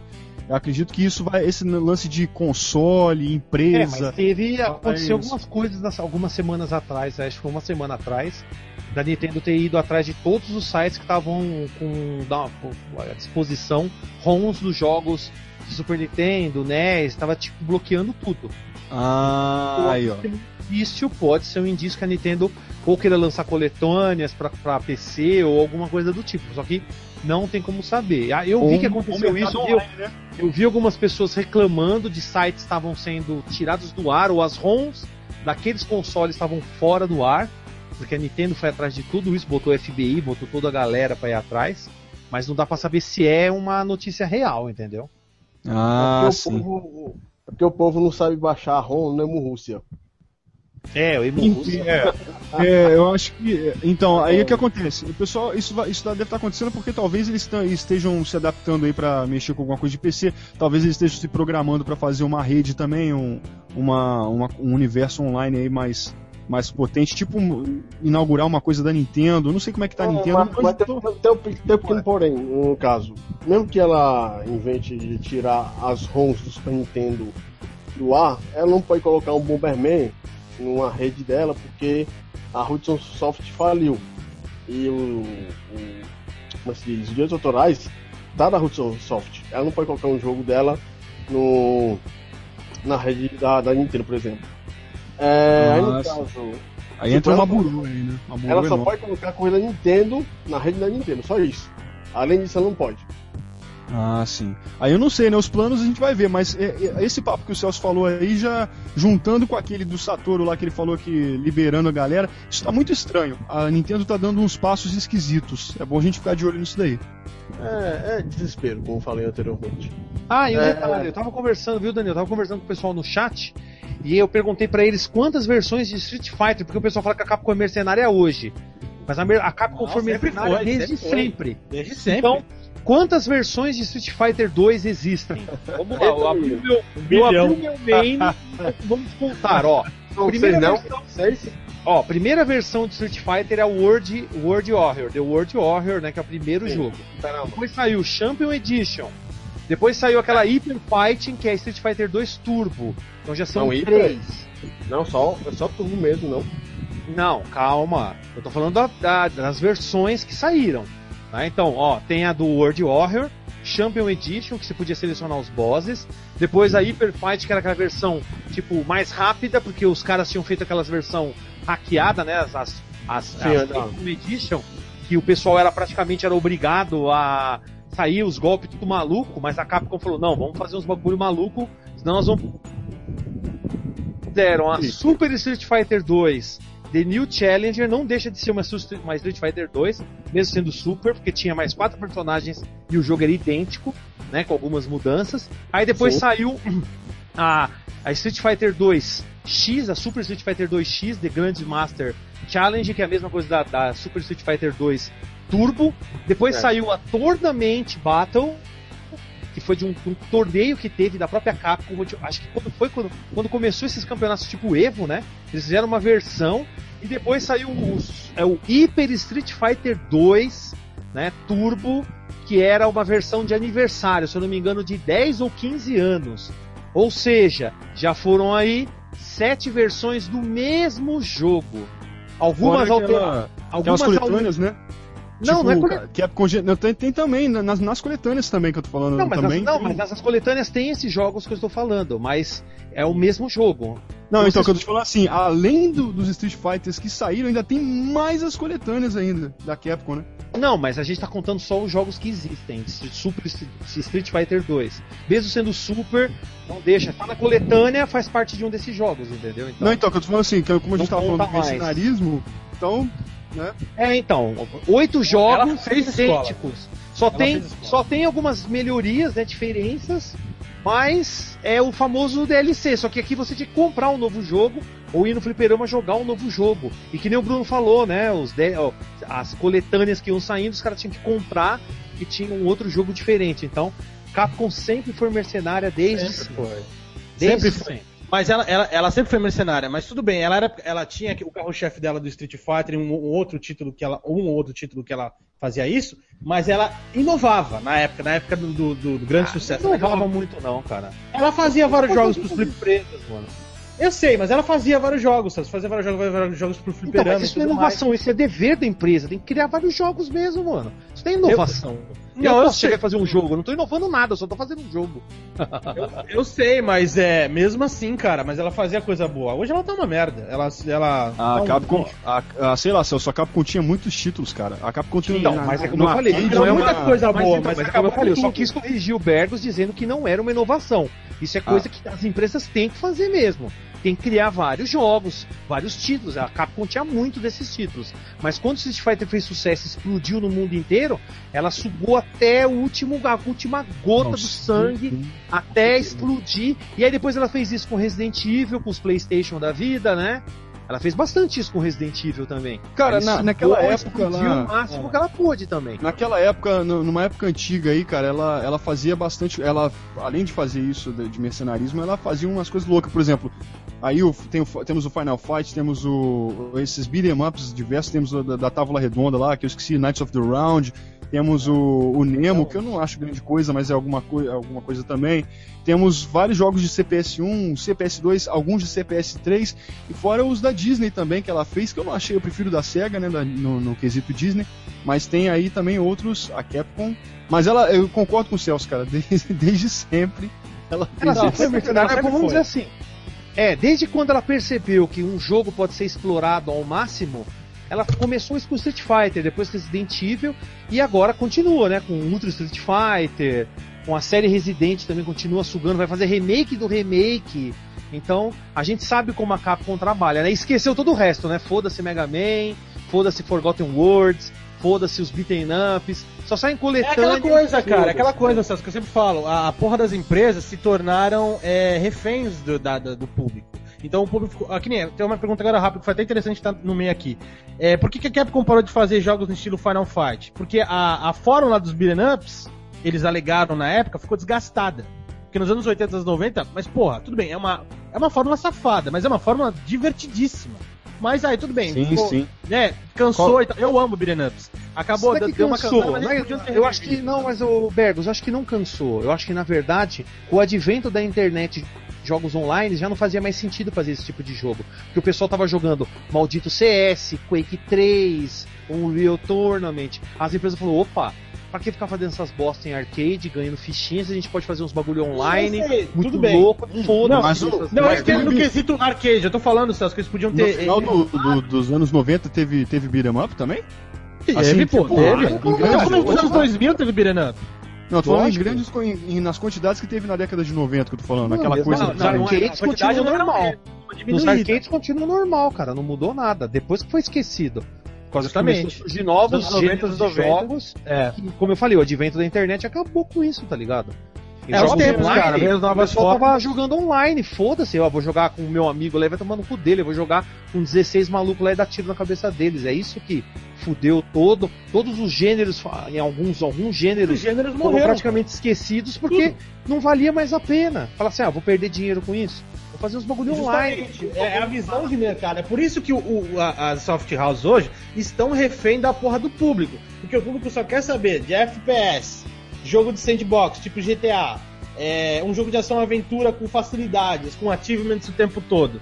O público é, só compra essa merda, só consome essa bosta porque é acostumado. A nova geração que vem depois de nós acha que videogame é só isso. E não, é a gente que tem que estar apresentando, mostrando esses games antigos, mostrando que os games são muito mais além disso, que tinham vários gêneros, que podem muito bem ser revividos, recriados, inovados hoje em dia. Mas, cara, é, é- é um bagulho que dá pano pra manga, pra gente sempre continua batendo na mesma tecla, que dá pra viver, como dizer, o mundo 2D, o 3D, tudo, dá espaço pra todos, entendeu? Saber fazer inovação, mas o público também não ajuda, as empresas estão acostumadas a ficar na porra do trono. Eu tô ganhando bilhões assim, foda-se. Então, vamos continuar. Aqui na Capcom, a Capcom é louca hoje em dia. A Capcom não escuta ninguém. A empresa a- a- vai à fanbase e fala: "Olha, não faz o jogo assim que a gente não vai comprar essa merda". Ela insiste: "Ah, mas Ah, a gente então. fez o que vocês queriam". Queriam caralho, ela fez o que ela quis. Então, não reclama das vendas baixas. Isso Fala. já entra uma nova pergunta. O Daniel já voltou ou ainda não? Não sei. É, não, galera. O Daniel tá Daniel, aqui, deu uma, ele, tava, ele deu uma saída, ele falou que ia dar Ah, uma saída. então, ó, então é o seguinte, ó, isso que você levantou, Bergo, já é uma próxima pergunta que ia ser feita aqui, então deixa eu tocar o barco. Que é a Toca aí, seguinte, beleza. O que vocês acham da constância de modificação, né, modificações e ajustes nos jogos hoje em dia, devido à comunidade de um game? Exemplo, Dark Souls 2, porque a própria comunidade do game foi lá e pediu alterações em certos detalhes, né? Eles falaram, ó, é, muda isso, né? O jogo saiu, se eu não me engano, Dark Souls era exclusivo de PlayStation 3. O cara falou: não, não, a gente não quer exclusivo. A gente quer também para PC. E depois saiu aquele Prepare to Die para Steam. Então, isso, que- querendo ou não, é uma coisa boa. Bergos, você que já estava nesse, nesse, nesse clima, o que, que Hum. você acha? É bom essa comunidade gamer que consegue realmente. Olha, eu quero que vocês façam isso. e Vai lá a empresa e faz. Você acha que isso é bacana? Eu acho bacana, mas só que é, tem um porém. A empresa também não pode ficar refém do público. Porque aquela coisa, uma empresa que quer agradar seu público de qualquer, de qualquer jeito, no final agrada ninguém. Porque sempre vai ter divisão. Alguém que quer isso, quer aquilo, quer aquilo. Inovações são super importantes. Tem que ouvir o público, que nós, digamos, como né, somos os beta testers deles. Então a gente joga a porra do jogo, a gente que tá lá na imersão, o que, que a gente tá sentindo. Então é importante ouvir o público, dá pra ouvir, né? abrir um canal. Hoje, não é pra qualquer coisa, não é só games. Tudo de fora, todo tipo de produção. Abrir o canal com seu público e ver as reivindicações, as reclamações, as opiniões, é, o que, que dá pra inovar. Tudo bem, os produtores, é, tipo, por exemplo, tem certos produtores que não tem nem o que opinar, que nem o, o Hideo Kojima. Né? Tu vai falar o que com aquele cara? O cara já sabe o que ele faz, não tem nem falar porra nenhuma. Mas a maioria dos, dos produtores dá pra você trocar uma ideia, conversar, entendeu? E eu acho que o produtor de game, as empresas, tem que abrir esse campo. De, pô, vamos fazer o bagulho, vamos ouvir essas opiniões, o que, que dá para inovar e tal. É uma dosagem, Celso, porque se você fazer tudo que a empresa quer, quer dizer, tudo que o seu público quer, você vai acabar não agradando ninguém. E se você for cabeça dura, como a Capcom e várias empresas, a maioria das soft houses estão sendo hoje, vai acontecer? Vai ficar empurrando essas merdas, que vai desgastando as séries, vai acabando e pode tudo. É o que eu acho. E você, Bruno, o que, que você acha disso aí, cara? A comunidade gamer que consegue realmente alterar, pedir lá, ó, oh, quero que faça uma modificação, um ajuste no jogo. Você acha que isso é uma coisa bacana, pelo menos? Eu acho que é. Eu acho que grandes mudanças estão nas mãos de grandes movimentos. As empresas elas têm uma visão, uma visão dos games diferente da gente. A empresa ela não produz o jogo para consumir, a empresa produz para vender. Então os caras estão lá fazendo, alguns podem até comprar, comprar não, né, levar para casa, porque são os trabalhos deles eles recebem, né, de brinde, enfim. Eles levam jogos para casa para jogar, até jogam às vezes, por que não? A gente às vezes se diverte, às vezes eu jogo um fangame que eu mesmo fazia quando eu tava testando, brincando com isso. Então o pessoal joga, joga até, mas a visão deles não é essa. A visão deles é como profissionais do, do jogo, de criar o jogo e fazer vender. Então é, o importante para eles são os números.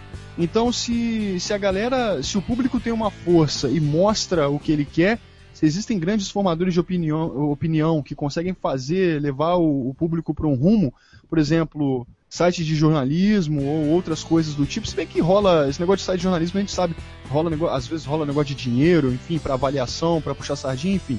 Mas estou falando em questão de formação de opinião, assim, de pessoas que têm poder de influência, né? Tipo grandes canais do YouTube, de games, grandes sites, essas coisas. É, esse, esse, essa aglomeração de pessoas tem uma grande influência, sim. E aí vai da empresa escutar ou não. Eu acho que deveriam escutar de certa forma, mas deveriam abrir a mente. Eu acho que para a empresa o que falta mesmo é o seguinte: é resgatar o que elas eliminaram por causa do do trenzinho, da alegria, né? Que vai seguindo umas às outras, fazendo, copiando o que as outras fizeram. É, parar, eles fazem aquele negócio, né? Mama na vaca até virar leite em pó, né, cara? Então isso não é legal, cara. Isso aí é. tem que, tem que segurar um pouco essa onda e resgatar o que eles jogaram no lixo. E é lógico, seria muito melhor, porque, porra, eles estão gastando fortunas, cara. Eles, é, o que foi falado antes na conversa, pode ser feito, podem ser feitos jogos de qualidade sem você ter que gastar uma fortuna para fazer, entendeu? Então você pode fazer ótimos jogos aí com um investimento menor, mas jogos bons, jogos com gráfico bom, 3Dzão e tal. Por exemplo, um beat'em up, cara. Um beat'em up não, nunca que vai gastar a mesma grana que um, sei lá, God of War da vida. Porra, você faz aí uma, uma cidade, cria uma cidade fictícia aí, ou até se baseia em alguma, já com o caminho linear traçado, né? Bota uns ângulos maneiros e tal, alguma coisa assim, e lança e manda ver. E, então são jogos de baixo custo. Antigamente era uma equipe de cinco pessoas, três ou quatro pessoas fazendo o jogo. Por que, que não pode ser a mesma coisa hoje em dia? Claro que pode, tem pessoas aí que sozinhas fazem remakes aí, é, caras indie aí, que pegam é, Turok, sei lá, pega Doom, pega esses negócios, faz engine não. em cima do, do original. Tem um exemplo melhor, Bruno. CS foi feito por um cara só e demorou 10 anos para ele fazer o jogo. Então, um, um cara sozinho, velho, entendeu? Pega, faz modelo 3D, retrabalha em cima anos, de monta. Então, sozinho. Ou seja, com uma equipe de profissionais aí voltadas para isso, ganhando salário para isso, porra, pode fazer um jogo bacana sem gastar dinheiro. Essa voz ativa tem muita importância e eu acho que é ela, agora na era da internet, é ela que vai começar a conduzir as coisas. Por exemplo, hoje nós não temos Guitar Hero.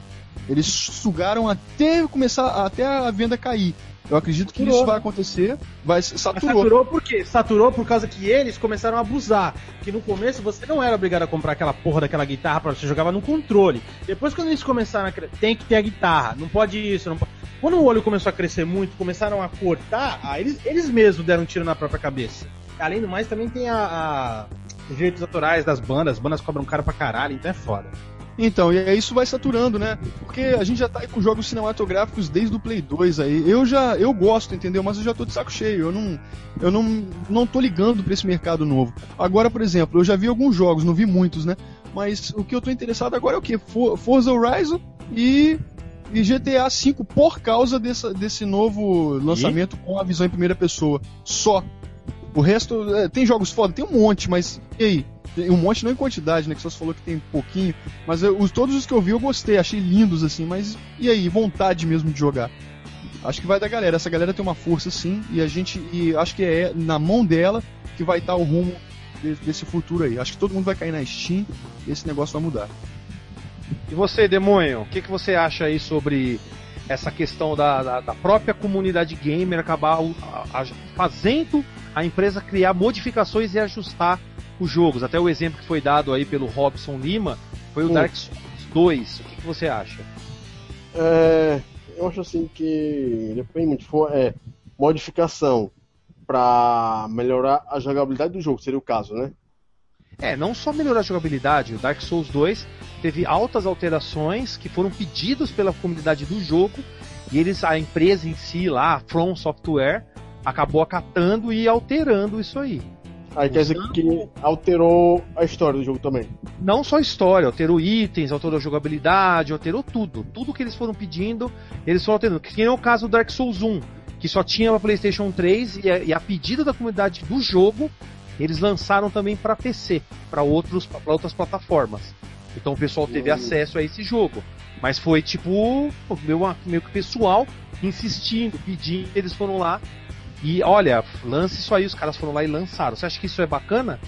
Ah, eu, oh, oh, Daniel, eu, rapidinho antes de você falar, isso me lembra até uma questão aí, galera, para vocês que não sabem aí, o Mortal Kombat 3 não ia ter gelo frontal, tá?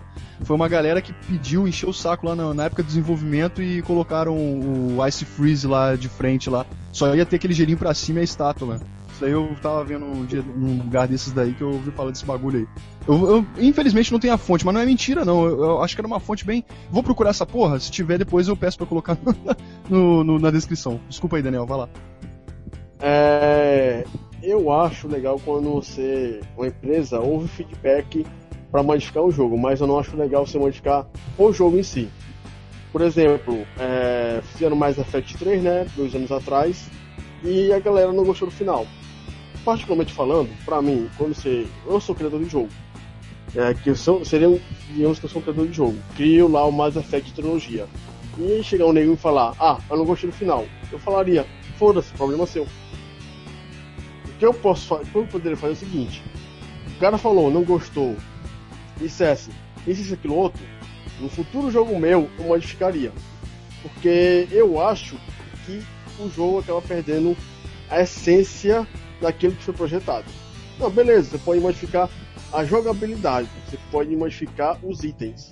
Isso é interessante. Agora, modificar a história em si é, acaba, eu acho, perdendo o jogo perdendo características, é, é, personalidade do próprio jogo. Aí assim, eu acho legal quando tem o feedback no, na outra versão ficar, é, pegar o feedback e ajeitar o que foi pedido. Eu acho basicamente isso. Beleza. Bem, eu acho que isso é muito bom. Porque se a gente está reclamando exatamente desses DLC mal feitos, dessas merda beta teste, se realmente as empresas começarem a ouvir a maioria do público dela, como o Bruno ressaltou, quem consome somos nós. A empresa faz o jogo para que nós consumimos. Eles não são, eles não consomem o jogo. Só o criador do jogo que tem a ideia, que tem como que a ideia inicial do jogo. Então eu acho que eles deveriam ouvir mais, porque aí eles poderiam fazer alterações que uma grande maioria está pedindo. Que aí sim seria válido, ó, vamos fazer uma mudança, mas quantos por cento? É 90% de todo mundo que joga o jogo hoje está pedindo, tá? Então vamos alterar conforme vocês pedirem. E o detalhe, alterar a história eu acho até difícil que acho que o caso do Dark Souls 2 eles não alteraram a história, alteraram somente a jogabilidade, alteraram o, o gameplay do jogo, mas não a história, o final, o desfecho. Mas é que tá. Se realmente o final é, é uma merda, tá tudo estranho, por que não falar, ó, vamos fazer uma segunda versão, tipo um Direct Cuts, colocar, por que não? Por que não acrescentar algo que o público deseja? Final alternativo, é, né? Somos não, nós que estamos pagando essa porra, cara. Ó, final alternativo. Bem, é lógico, é lógico que nem você falou, Daniel, que tem essa questão artística, mas ó, pra mim o caso, meu caso é o seguinte: a versão artística não pode ser alterada realmente mas pode ser dada alternativas, como o Bergos ressaltou. Se você dá uma alternativa de fazer, você vê uma outra coisa, ou vê de uma forma diferenciada, qual o problema? Isso não vai estragar nada a experiência e nem a ideia inicial do jogo. Eu acho que isso se for ver isso, talvez possa até salvar um pouco o, o, os jogos como estão sendo feitos hoje. Porque se realmente a, a comunidade gamer se unir pra falar, não, a gente não quer mais essa merda, a gente quer uma, uma, uma, uma coisa diferente. Tem que lembrar, né? O público lá europeu, americano, japonês, eles vão pra cima das empresas e pedem mudanças e os caras mudam. Que eles falam assim, eu não vou comprar mais essa merda e foda-se. Tá ligado? Então, eu acho que é muito bom que tenha isso, as empresas têm que dar ouvido, é óbvio que eles não podem ouvir 100%, porque nunca vai ter o jogo perfeito. Esse negócio de, de perfeição é ridículo. Mas tem que ouvir sim a maioria. Se for uma coisa que realmente é uma coisa que está atrapalhando, uma coisa que está realmente prejudicando a, a, aquela vivência com o jogo, eu acho que a empresa tem que dar ouvido sim. É lógico que não tem que dar ouvido a todos. Vai ser uma maioria, aí tem que ser pensado, os caras têm que sentar e falar, não, vamos fazer uma alteração, se faz um DLC ou um, um patch para resolver aquilo, porque o Diablo 3, se eu não me engano, foi isso. O Diablo 3 teve tanta reclamação que a Blizzard foi lá, fez um patch e, e não teve que pagar nada. Você só, você só foi lá, baixou e acabou aquele negócio de casa de leilão, acabou aquelas merdas de pay to win. Então eu acho que as empresas têm que fazer isso, têm que dar ouvido à comunidade game. Porque se a gente se unir, nós consumidores que consumimos o gamer, nós podemos alterar o rumo dessa disso que nós estamos falando do mercado. A gente pode alterar o rumo do mercado, querendo ou não. Tipo, isso se a gente estiver unido. Esse tipo de coisa acontece, por exemplo, com redes sociais, o Facebook e o YouTube, que eles estão nessa coisa de. É, muita gente não sabe, o Facebook, tanto o Facebook quanto o YouTube estão com é, é, trava de acessos. Porque o público, muita gente não, não, não, não tá ligada nessa situação e não cobra. O que acontece? As empresas elas estão no topo, né? Elas estão no topo. Como não tem adversário, não tem público reclamando, eles fazem o que a gente quer, não tem, não tem rivalidade, então a gente tá aqui no topo, a gente manda nessa porra, então se foda. O público tem que ter voz ativa sim, tem que cobrar, tem que falar, porque é, se eles produzem para nós, se, não se nós não compramos aquela merda, eles vão produzir para quem? Pra parede? Vão vender o quê? Não vou ganhar nada, entendeu? É isso, a gente, a, nós somos a mudança, cara. Se a gente não. Então, mas exatamente. Fazer, é, é exatamente. Então isso é importantíssimo. Tem que ter essa briga, tem que ter isso. É, mas justamente, é, o importante é quando você muda a estrutura do jogo para melhorar é, a comunicação do jogo e jogador. Agora, outra coisa, como eu estou falando, é mudar a história do jogo. Por exemplo, é, beleza, você tá lá, vamos botar aqui o Dark Souls. É, você pode dar um final alternativo, é, finais bons ou ruins, mas aquele final X que foi feito pelo programador X não poderia ser mudado. Seria o caso, por exemplo, de você pegar sei lá, o livro do do que tá fazendo sucesso agora, do, em chamas aí, o Jogos Vorazes, e você pedisse para o autor mudar o final. Você não pode mudar o final de um autor. Agora você pode poder pedir para o autor, pode mudar o final alternativo, aí talvez ela faça. Aí beleza, isso para mim é o que é importante, você ouvir feedback e dar alternativas, mas a parte principal, o core da parada, não pode ser modificado. Não, concordo, mas tem que ser ouvido. Como eu falei, isso talvez seja a diferença para o mercado futuro.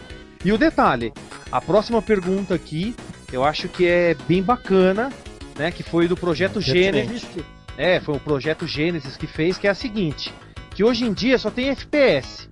E fora os jogos que não tem campanha offline, é tudo online. A maioria hoje em dia é tudo online. E quando forem desligados esses servidores, o que vai ser do jogo? O que você vai jogar daqui 20 anos? O que vai acontecer com esses jogos online? Isso é uma coisa que eu já venho falando há bom tempo. Então vamos lá, eu vou seguir a minha ordem que está aqui. Bergos, o que, que você acha que vai acontecer daqui 20 anos com todos esses jogos aí com servidores online que provavelmente vão haver mudanças nas, nas redes, né? Nas redes de internet e tudo mais. O que, que vai acontecer com esses jogos? Ah, cara, o que, que, vai acontecer? A gente vai acabar ficando sem nada, vai todo mundo se juntar em, em cima da. É, em, em, torno de uma mesa, os amigos, beber cerveja, comer pizza, jogar detetive, é, Dungeons Dragons e afins. Porque não vai ter mais o que fazer, sabe? E porra, é tudo online. Quando o servidor cair, quando a energia cair, quando não tiver mais nada, vai depender do quê? Cara, vai, eles estão forçando um crash. Quando a ambição fica desmedida e as empresas querem empurrar tudo é, na, é, goela abaixo no público e não ouvem, só querem fazer uma hora, o que, que vai acontecer? A fórmula vai desgastar, o pessoal vai ficar puto, vai se virar todo mundo contra eles, o bagulho vai ficar na merda, quase é, afundando. E quem é que vai se dar bem? Que tem até uma pergunta aí referente ao futuro dos games indies. Os indies. Porque eles têm um espírito retro gamer, não todos, boa parte, mas não todos, tem gente que também só quer fazer pelo dinheiro. o, o espírito dos, dos, jogos antigos. Então, é, que eles ficaram analisando o mercado e tudo mais, e outros também que têm visão. Então, eles que vão pegar essa fatia do mercado e vão acabar recreando tudo de novo. Vai ser praticamente um. É, é uma Age of Games Reload. Praticamente, cara. Tem que ter uma, uma renovação urgente, porque do jeito que tá, os games. Não vai ter uma game, não vai nem existir, cara. Vai ser, sei lá, uma nova situação social. Até pode ser até o fim dos games desse jeito, cara. Depois tudo online, né? Sei lá, cara, tá foda. Muito bem. E você, Bruno, o que, que você acha disso aí? Eu acho que daqui a alguns anos, é... ou elas Quando vão. esse negócio. Quando os servidores fecharem, o que, que vai acontecer com esses jogos aí? Então, ou eles Dependem vão. disso. Dependem disso aí. O que, que vai acontecer com eles? Ou as empresas vão readaptar os servidores para que deem suporte na- no novo formato do momento, para atender todo mundo, ou então vai, vai virar sucata, né? Vai virar. Porque não tem. Por exemplo, se tiver um multiplayer é, interno, por exemplo, de dois, dois controles dentro do, do sistema tiver suporte ao multiplayer de dois controles ou até quatro com multitap alguma coisa desse tipo, aí tudo bem. Aí ainda vai poder ser jogado com amigos dentro de casa. Agora, se só tiver suporte online, vai- ou, ou a empresa vai ter que adaptar para uma nova rede, o suporte para a rede antiga, ou então vão se tornar obsoletos, vão virar lixo, vai, vai ser jogado fora, vai, vai pendurar na moldura, vai dar xingamento, briga, enfim, um monte de coisa. É, gra- ainda bem que eu não tô nesse meio, né? Eu nu- nunca fui fã de. Assim, eu até curto jogar online, mas eu nunca fui fã de jogos que só tem suporte online, porque são viciantes e, e acabam não te trazendo nada de útil. Só traz vício, não, não traz nada de útil, só vício. Porque você começa, começa a gostar, gostar mais, gostar mais, não dá pra zerar e você tá ferrado. Porque você vai gastar meses aí. Se você piorar, se, se o vício aumentar, você tá é ferrado, filho. Então, é, nunca fui muito fã dessas paradas. Mas eu acho que é isso que vai acontecer, no, no, no caso. Ah, ou então, sei lá, vamos ver, né? Ah, talvez ele se renove tanto o mercado que as pessoas nem deem muita importância pra isso também, né? Não sei como é que vai ser, não, cara, mas eu acho que vai ser isso. Vai, ou eles têm o suporte interno, que, que vai ser valor- mais valorizado é, no- nos controles, igual ah, nas décadas aí passadas, ou então a, a nova empresa, o, o novo formato da- de, de comunicações vai se adaptar para dar suporte também a esses jogos, de alguma forma. Beleza. E você, Daniel, o que, que você acha dessa questão aí? Quando for desligado os servidores, o que, que vai restar para quem joga esses jogos? Vai ser bem fácil. É, pra quem é dono do PlayStation 3 Xbox 360, se fuderam. E pra quem tem PC, servidor pirata. Morri aqui. Mas a eu vida, também né, Daniel? acho, eu também acho bem verdade isso, Daniel. E, de- e detalhe, eu acho que você pode ver. é, o Dreamcast, que foi um dos primeiros consoles a você jogar online, a SEGA praticamente abandonou, foda-se. Sendo que o primeiro MMORPG online do mundo em consoles foi o PSO, Phantasy. Star Online, que ela abandonou totalmente para novas versões e foda-se aquele primeiro jogo. Eles não dão suporte, ou seja, os fãs daquele jogo, desse jogo, se fuderam. E hoje ainda tem um servidor pirata, pelo menos que eu conheço, desse jogo. Só que tem o quê? Duas, três pessoas jogando ele agora, provavelmente. Tá entendendo? Ah, só sim. quem é fã, só quem é fã, fã de verdade vai continuar jogando. Ou seja, se vocês pegarem aí o próprio Xbox One, o PlayStation 2, né, já era. Suas redes foram totalmente sem suporte. É o fã que mantém isso aberto ainda, com poucas pessoas jogando. Acabou. Sim, A mesma sim. coisa, pro, É. mesma coisa pro jogo. Mesmo que a rede mude, que tenha um suporte novo, pra que, que a empresa vai querer pagar pra fazer um suporte daquele jogo antigo que só tem 100, 200 pessoas que estão jogando? É, não, não vai render. No cu, pau no cu de quem tem aquele jogo. E o detalhe, já tem jogos da, da série COD que ninguém mais joga online. O pessoal pula tudo pro próximo e fica só aqueles caras que são fã, fã mesmo Então, e acabou. Ô, Celso, E o detalhe? falar- Pô, Pode falar. Pode Não, falar. que, o- o detalhe é os jogos, na verdade, são mantidos. A maioria desses jogos vão ser mantidos pelos fãs, com servidores privados, né, os famosos private servers, que vão manter esses jogos como Quake 3 Arena. Até hoje tem, tem servidor e é servidor pirata, né? Servidor não é oficial da própria ID Software. A ID Software abandonou, falou: ó, código é aberto, vocês se viram aí, vocês que criem suas redes e pau na sua bunda. Então, muitos jogos vão ser mantidos apenas pelos fãs E já era, a empresa simplesmente fala, descartável, isso aí é lixo, não quero mais saber dessa bosta, foda-se. Esse é o destino de muitos jogos. Tem um fim onde somente o fã, aquele cara que ama aquele jogo, que vai manter. Para a empresa em si, pro resto do mundo, foda-se. Essa é, é a realidade. Então, eu acho que isso pode. de dinheiro, velho. É tudo uma questão de hum. dinheiro. Por exemplo, é, só, desculpa Chico, te cortar. É uma, é uma análise rápida. É tudo uma questão de dinheiro. Então, aí o que acontece? A empresa faz isso, aí digamos que daqui a 10, 10 anos tem um bagulho do rival de pegar coisa antiga. Aí a empresa vai tomar na bunda, porque ela largou mão nisso aí e deixou na mão dos fãs. E aí, os direitos que eu criei, vai chorar que nem Sega, que nem Capcom, com com franquia que abandonou. Mas, Bergos, não tá acontecendo isso. A ID Software liberou. O Quake 3 você pode fazer o que você quiser. Não, eu sei. Joga, eu sei. acabou. Tá Eles não, não, não dá mais falando. dinheiro. Não, eu saiu, sei. ó, saiu não pra dá. Steam saiu pra Steam e dane-se. Não, não, eu sei. Eu sei, é tudo questão de dinheiro. Eu só tô falando que daqui a. Da, tudo muda, tudo muda, tudo se recicla. Ah, eu acho que no futuro tem. Online não muda, não, cara. Porque os caras não vão querer assim, querer investir em coisa velha, cara. Ainda mais esse tipo de jogo, o gráfico é quadradão e bababá, os caras vão querer fazer uma nova versão, como não, eles sempre sim. fazem. Hum. E foda-se o jogo antigo, velho. A maioria dos jogos online estão mortos, que nem CS. Só joga CS 1.6 quem gosta de 1.6. E joga até hoje, que a Valve mantém um servidor aberto. Mas se você entrar lá, vão ter 30, 40 mil pessoas jogando. Agora entra no COD, o Advanced War que saiu agora. Vai ver quantas milhões de pessoas estão jogando agora. Então tem diferença, as empresas estão cagando e andando para isso. Sabe é, quais são as possibilidades? Sabe quais são as possibilidades que eu vejo também? É o seguinte, disso talvez, não sei se vai ser rentável, eu acho que não, mas de, de, repente surgirem algumas empresas de é, focadas nisso, em, em ser servidores, igual por exemplo, tem um site que eu esqueci o nome dele, que você entra em salas, é, é, como é que chama? É um, um, site que você abre umas salas, é, tum, é, é com T, Tungo, Tango, um negócio assim, não sei, sei lá. Tem uns sites aí onde você abre salas, esses negócios para você conectar com outras pessoas em outros tipos de jogos. É, por exemplo, dá pra você jogar em emuladores, algumas coisas assim. Eu não sei como funciona, mas acho que tem um site desse tipo.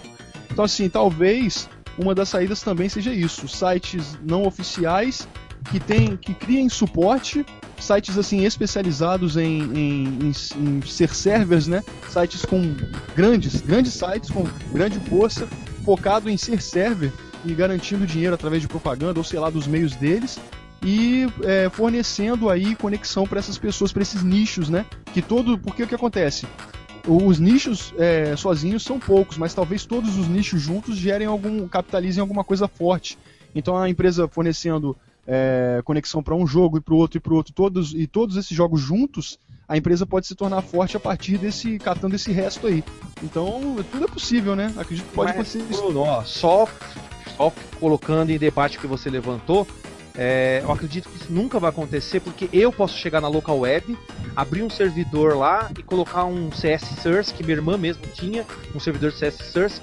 Foda essas empresas. Eu falo pros caras, ó, cada um me dá 10 conto aí e a gente mantém o nosso servidor com nossas regras, com, com o ban que eu quiser, eu posso dar ban no cara que quiser tal coisa que eu não goste os próprios fãs mantêm isso, não vai precisar de uma empresa, e mesmo que tiver uma empresa, os caras vão preferir fazer por conta própria, para ter a liberdade de fazer do jeito que eles quiserem. Porque se tiver uma é. empresa, eles vão querer controlar. E o detalhe, hum. as pessoas criam servidores até hoje. Local web, você pode criar servidor de Quake 3, CS 1.6, é, o, o, o, o Counter-Strike, o Source, todos os jogos você pode abrir um servidor. Você está falando o quê? Você está falando através de manipulação via shell, você controlar um computador de servidor de fora e gerar um servidor Sim. através do computador você de fora, né? fazer ah, isso, algo não tem essa, por isso que eu falo. Nenhuma empresa, as empresas vão se interessar em reservar um computador para você criar o seu servidor. Esse é o futuro. Então, mas a graça está no aglomerado. Web, Talvez tenha um resultado. Hum. A então, local web faz isso. Você paga hum. para ter um servidor e aí eles ganham em cima disso. Eles não vão querer eles servir você com o jogo. Eles não sabem, eles não vão saber qual é o jogo que as pessoas vão querer jogar. E como você falou, é um nicho. E o detalhe, quem joga Quake 3 abomina quem joga CS. Quem joga CS abomina quem joga Unreal. Quem joga Unreal abomina quem joga COD. Não, não, eu não vejo esse meio de FPS. Não vejo ninguém jogando junto, criando uma coligação. Os caras vão se odiar, vão se matar. Isso aí é os bairrismos que sempre vão existir no mundo dos jogos. Não tem como mudar isso, cara. É difícil. É, dificilmente coisa da natureza humana, né, velho? É, briga ó, Até coisa. hoje tem as tretas de, de Sega Nintendo. Não é, vai mudar nunca isso. Sega, com Sony, com Microsoft, é, sei lá, futebol com.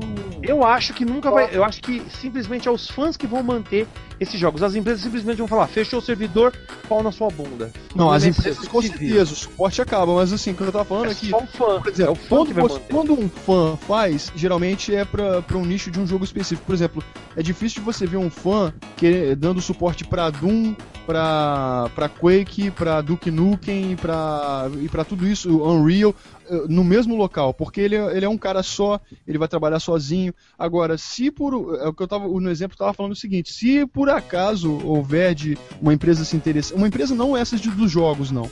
Falando alguém independente, alguém que cria alguma coisa, igual esses caras, sei lá, que, que criam empresas, é, entendeu? É, acho que é parada, mas só tem um pequeno porém.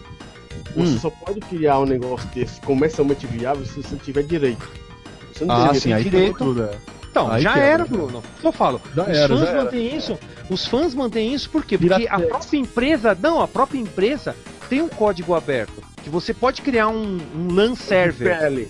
É, não, mas, aí, é, mas aí não são em todos os jogos, então, né, então, Não, a maioria, a maioria desses jogos você pode fazer isso. A maioria você ah, pode mas, criar. Ah, mas se pode, então não, não tem problema de capitalizar, então tem? Não, não, não, não, não. Se, se eu sou uma empresa grande e falo, ó, vou criar um servidor de, de COD você acha que a Activision daqui 20 anos vai deixar? Falar, vai tomar no seu cu. A gente fechou o nosso servidor para você abrir outro e ganhar em cima do nosso jogo, nem fudendo. Agora, se é um fã que abre um server, ele abre uma conexão, ele cria um host e outros amigos deles vão lá e se conectam, isso eles não podem impedir. Agora, podem um... crescer se isso tomar notoriedade, cresce, duvido. Não cresce, não cresce, Bruno. Cara, eu já tô nisso aí faz por, então, por tempo. Isso. Em jogos, em jogos FPS eu já tô há muito tempo. Não então, cresce. Não é por causa, é por causa desse não crescimento. Eu nunca gostei de FPS.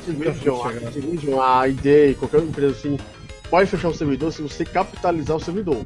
Exatamente. Você, por exemplo, você pegar aqui agora, abrir o servidor aqui de Left 4 Dead 2 para mil pessoas e não cobrar nada, ele não pode fazer nada. Então é só acontece hoje. No mercado, galera. Então eu acho assim, se, se for viável para o mercado e tiver alguém que tenha que tenha condições de pagar esse direito e que veja algum retorno capital, algum retorno financeiro nisso, há uma possibilidade. Se não, é, é só no Piratex mesmo, nos. Mas mesmo. eu acho que ela é muito baixa. Menos de 5% disso acontecer no futuro. É, eu também eu acredito que, eu acho que, não. que é os fãs que vão manter isso, como o Quake, ó, Quake 1 até hoje tem servidor aberto, só que é por Sim. fã, e o cara mantém pago do bolso dele, o cara quer que se foda em empresas, e o cara, o cara paga do bolso dele, Sim. e você vai lá e joga. E aí, o detalhe, Porque você entra no... O, dis... o servidor de Quake parte, 1 tem né, 10 pessoas jogando agora, deve ter 10 pessoas jogando agora. É porque também o, o, o descontinuar faz parte da, da, evolução das empresas também, né, cara? Então elas com certeza vão fazer sempre isso. É, então, mas tem programada. Tem fãs que vão manter e vai ficar só nisso, vai ficar num, num pequeno grupinho e morreu. Acabou. Tipo, tem pão no céu? Tem, então morre e vai lá. Vai... É, é, é, aquela coisa, as empresas estão interessadas no dinheiro, elas estão fazendo qualquer coisa por dinheiro. Não importa qual vai ser a moda, se vai voltar, se vai ser pra frente, se vamos criar de novo. É tudo dinheiro. Esse negócio. É que acontece. Manter o servidor aberto é mais caro é muito caro manter esse tipo de servidores abertos. E os Sim. próprios fãs criam isso, continua o jogo rodando, eles continuam ganhando grana porque os caras muitas vezes compram um jogo original, compram hack. alguma coisa, então eles continuam ganhando em cima daquele jogo mesmo antigo. Então, para eles, foda-se, deixa os fãs lá que nem uns idiotas jogando, é o que eles querem, na verdade. É, na é, minha opinião, que, na minha opinião, o que determina esse fechamento dessas, desses servidores é justamente isso, o declínio dos números. Quando a empresa vê que os números de conexões estão baixos, ela vai e corta. Exatamente. E aí... aí o fã mantém, o fã mantém, continua trazendo algumas pessoas para época. Como não é, não é mais rentável para a empresa grande, eles falam, foda-se. Aí eles falam, deixa os caras lá. Porque a, a, a, própria SEGA, o detalhe, a SEGA fez isso com o Phantasy Star.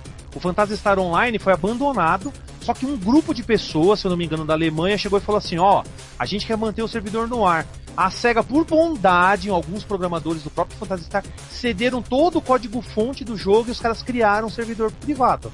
Eles cederam, falou, tô aí os arquivos, se vocês quiserem criar um servidor, cria. Tipo, não é autorizado. Mas a SEGA deu porque o que acontece? Para ela não era mais rentável, ela não ia perder nada e não é pago. Que que nem o Daniel falou, eles não podiam colocar um valor para você pagar uma mensalidade, que nem a SEGA, né, ganharia em cima disso. Eles não fazem isso, é totalmente gratuito. É simplesmente tá lá, você joga se você quer. E é, provavelmente o futuro é esse mesmo. questão de curiosidade. O, os jogos ainda tem um servidor do Quake funcionando. Sim, então, que eu falei. E é pago por um fã.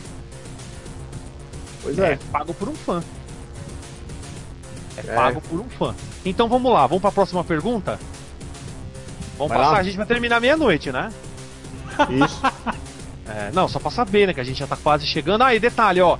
Entrei agora no servidor lá do Phantasy Star que eu falei. Sabe quantas pessoas estão jogando? Zero. Zero pessoas. Né? E o jogo tá online. Tá escrito aqui, ó, server online. Mas ninguém tá jogando essa bosta. Entendeu? Ninguém Tá tá aí. jogando. Por isso que eu falo, é o fã. E vamos passar para a próxima pergunta, que foi do Gilberto Luiz. Ele perguntou há tempos isso. Eu achei que era muito pertinente. Né? Ainda mais que o que a gente falou agora, acho que vai entrar bem legal no que a gente É que falou. Deixa eu responder essa primeiro, bem rapidinho. Tá bom. a pergunta aí. A pergunta. Posso fazer? Vai fazer que eu respondo mais rápido. Tá bom, ó. O Gilberto Luiz fez a seguinte pergunta: Será que essas merdas de FPS, FIFA, atrapalham o lançamento de novas franquias? Então vai lá, demônio, responda. Eu respondo de duas formas. Sim, É. e tem que parar de lançar coisa semanal. Concordo. Semanal, velho? É, E você, semanal. Bruno, o que, que você acha? Sim. Ou pode, pode terminar, Daniel. Você queria falar Não, alguma coisa? Não, é só isso, é só isso. O Daniel já terminou. Ah, sim, não. E você, Bruno, você acha que essas, essas merdas de FPS e FIFA Ah, atrapalham? Atrapalham, cara, porque acredito eu, bom, o, o- a FIFA eu não sei quanto dinheiro leva no desenvolvimento, né? Porque aparentemente é um jogo fácil de ser feito, só tem que botar o rosto dos caras lá, que é o que deve dar mais trabalho. Porque dentro ali da, da física dos negócios, talvez não seja mexido muita coisa. E mesmo que seja também, né? O que, o que é um estádio, o que são os estádios do mundo, perto de fazer uma cidade cenográfica num God of War da vida, ou um Castlevania da vida, Lords of Shadow, acho que é muito mais fácil um jogo de futebol. Agora, esses FPS aí acredito que levam uma grana bem maior, né? A não ser questão de contrato com futebol. Contrato com negócio de futebol também é caro. É, então essas granas enormes aí que vão nesses jogos, sim, devem dar uma grande diferença, sim, e atrapalharem com certeza no lançamento de novas franquias, porque hoje em dia a gente está no mercado muito graphic beats e, e as pessoas querem lançar tudo coisa, é, cara, igual a gente falou no começo da conversa, gasta muito dinheiro e infelizmente as pessoas não, não pegam mais ideias bacanas e fazem uns jogos mais simples assim.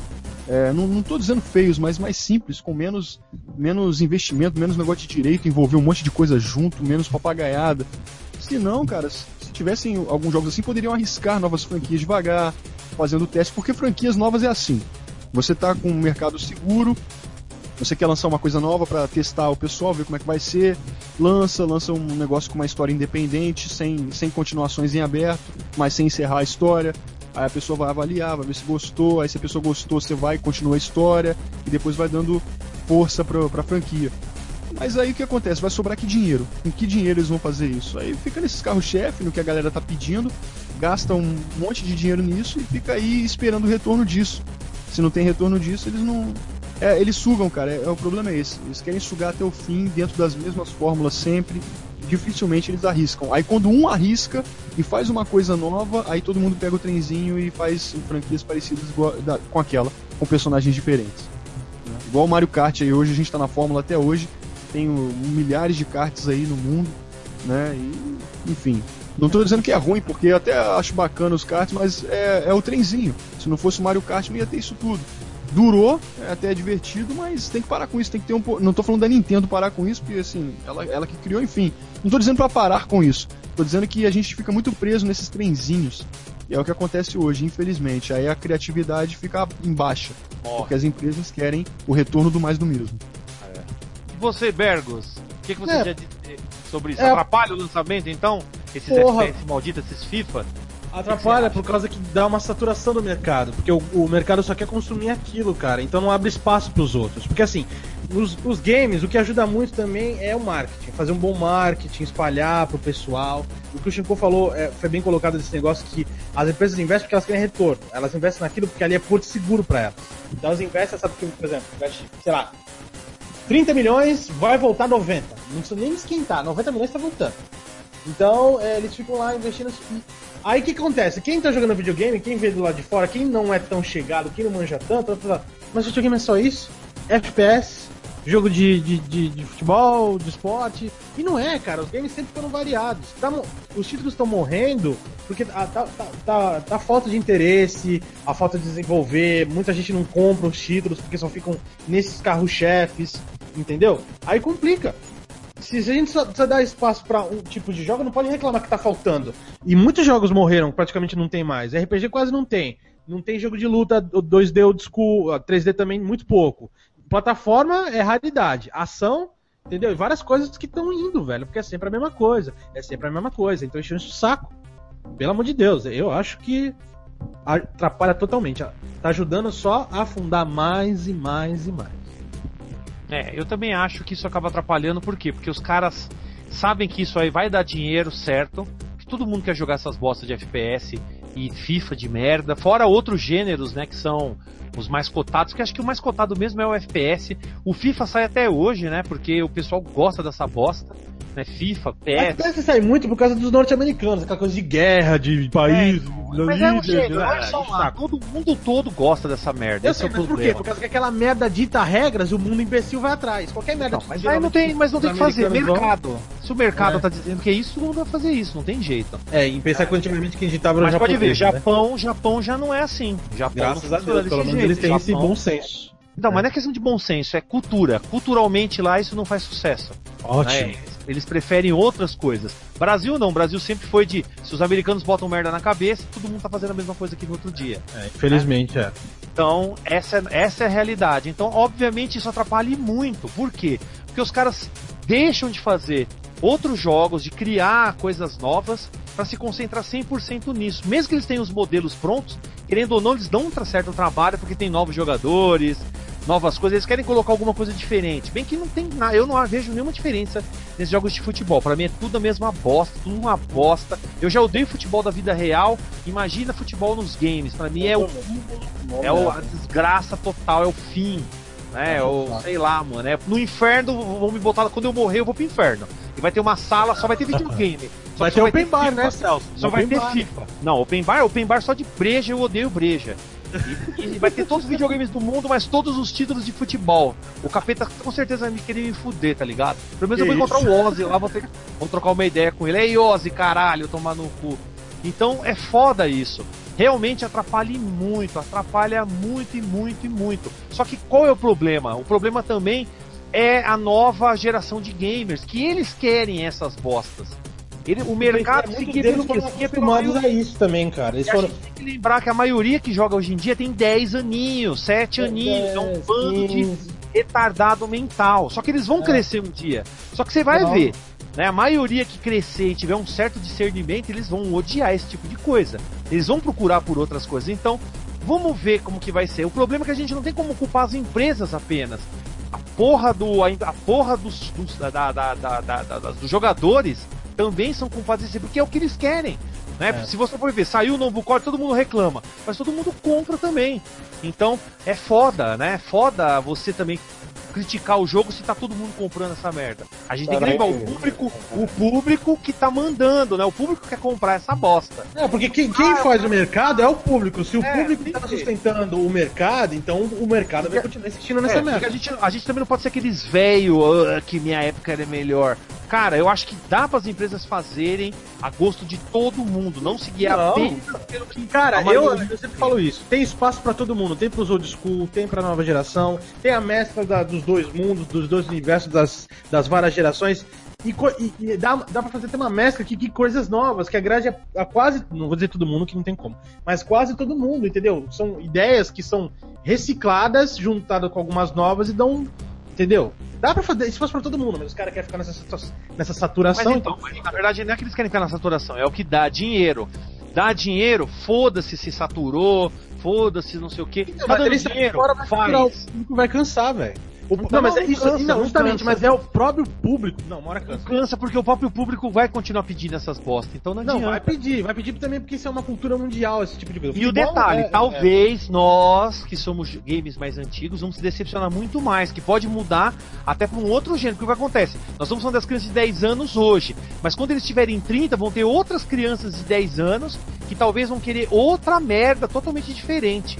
Então Muda, não adianta. Eles sempre mudam. Mas só que as crianças, isso aí também pra afetar essas crianças também depende um pouco de nós, né, cara?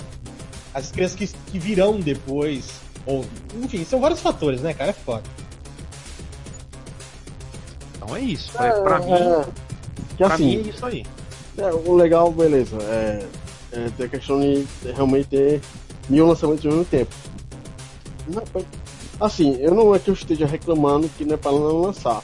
Mas lançando, vai dar essa que merda. Mas foi lançar. E quando lançar, eu pirateio. Pronto. Eu não tô pagando pra essas merda. Verdade. Foda. Aí, falta aí 10 minutinhos, dá pra ir mais uma pergunta aí? Tá, vamos ver onde, qual foi a, a próxima. Eu tô vendo as mais pertinentes ao assunto. Tem algumas que foram meio é, repetidas, então eu acabei é, mudando né, a ordem ali, porque tava, algumas a gente já respondeu de uma forma e outra. Vamos ver, essa do FPS já foi. Tem a do Pipo Macaquito. Deixa eu ver aqui, ó. Nossa. O que vocês acham? É, o, é o login que ele usou, né, no, no chat. O que vocês acham deste tempo de um, control, de um console a outro? Acham que essa rivalidade atual dos consoles estão forçando o lançamento de consoles novos apenas com diferencial gráfico antes do tempo? Olha, é uma boa pergunta, hein? O que, que você acha? Vamos lá, Daniel, o que, que você acha?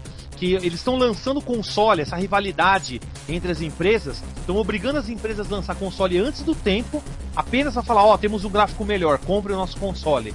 Que antigamente o videogame também era definido, eu acho assim, as pessoas compravam videogame porque tinha uma nova tecnologia, uma alta definição, esse tipo de coisa. Isso continua, o famoso consumismo, o pessoal no chat tava falando muito disso. Mas o que, que você acha, Daniel? Você acha que realmente eles estão fazendo isso? Eles estão querendo lançar rápido para conquistar o público primeiro, aí depois eles vão lançando jogos bons? Porque você sabe, né? Todo lançamento do console nunca tem jogo bom. Sempre no final da vida do console, aí começa a aparecer os jogos incríveis. O que, que você acha, demônio? Rapaz, isso não mudou não, ó. Desde o tempo que eu me pus por gente, comecei a jogar lá no Atari. No Atari eu fui sabendo lá das paradas histórias que. Tipo. Veio primeiro o Atari, do Atari veio o Master System, o Master System veio o Nintendo, Nintendo deu um chute no Master System, aí a série ficou louca e lançou o Mega Drive. Quer dizer, a história que a gente tá vendo hoje em dia é a história que se segue desde o começo da era dos videogames não mudou porra nenhuma. Então, quer dizer que eles estão atrás justamente de pegar o pessoal que se masturba com, com gráfico para justamente pegar esse povo. Por isso que agora o Xbox, o Xbox One, o PS4 tem gráficos em 1080p a 60 FPS. Mas só digo uma coisa, pessoal que gosta de gráficos fudidos. Eu faço isso, jogo gráfico fudido, desde 2006 no meu computador, e nem por isso eu fico louco por, por, por essas coisas. É, eu prefiro muito mais jogar hoje ainda. Não é que eu não jogue jogos é, com gráficos fodas, mas eu ainda jogo Doom, gosto, e simplesmente pra mim não faz muita diferença se você tá me dando um jogo que eu consiga ver o, os carocinhos no peito da mulher. É irrelevante pra mim. O importante é que justamente assim eles, eles lançaram o Xbox One e o PS4 ao mesmo tempo. É, mas eu me lembro que eles, o pessoal da Sony e da Microsoft, falaram que os consoles iam ter um ciclo de 10 anos, quer dizer, em, 2000, em 2016 vai acabar é, o, suporte. Para justamente agora você ter o Xbox One e passar na cara do, do seu amiguinho que tem só o PlayStation 3. Olha, eu tenho um Xbox One aqui, eu sou mais foda que você. É justamente o que aconteceu quando saiu o, o Sega Saturno, o Nintendo 64 e o PlayStation. É irrelevante isso aí, vai, vai sempre continuar isso aí, até o videogame virar, sei lá, como o Santos falou, vão enfiar no rabo e você vai ver coisa na, na, na realidade virtual. É isso aí. Vamos lá. E você, Bergos, o que, que você acha? Você acha Cara, que isso mas- aí. Hum. esse- essa questão aí de lançar antes do tempo, só pra conquistar o público, tá rolando hoje em dia? Cara, isso sempre teve, sempre vai ter. Isso, isso faz parte da, da cultura do- dos videogames. Porque os videogames são um mercado de modinha. O videogame sempre foi um mercado de modinha, sempre vai ser um mercado de modinha. Sempre por evolução, por hardware. E é bom ter essa competitividade um entre o outro, porque não fica estagnada, porque um sempre tá lançando uma coisa, o outro copia ali, o outro inova ali, o outro briga ali. Essas brigas de fanboys por causa de jogo, de, de marca, é normal.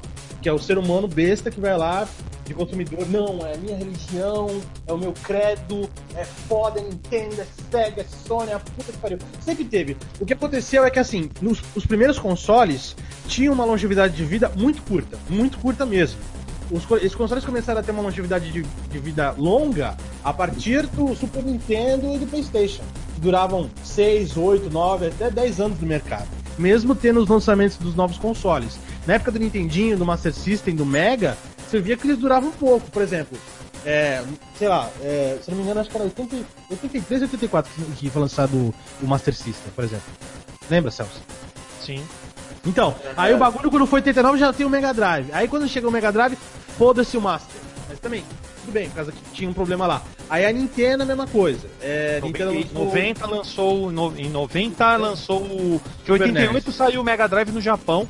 Em 90 é. saiu o Super Nintendo, Super Famicom. Isso.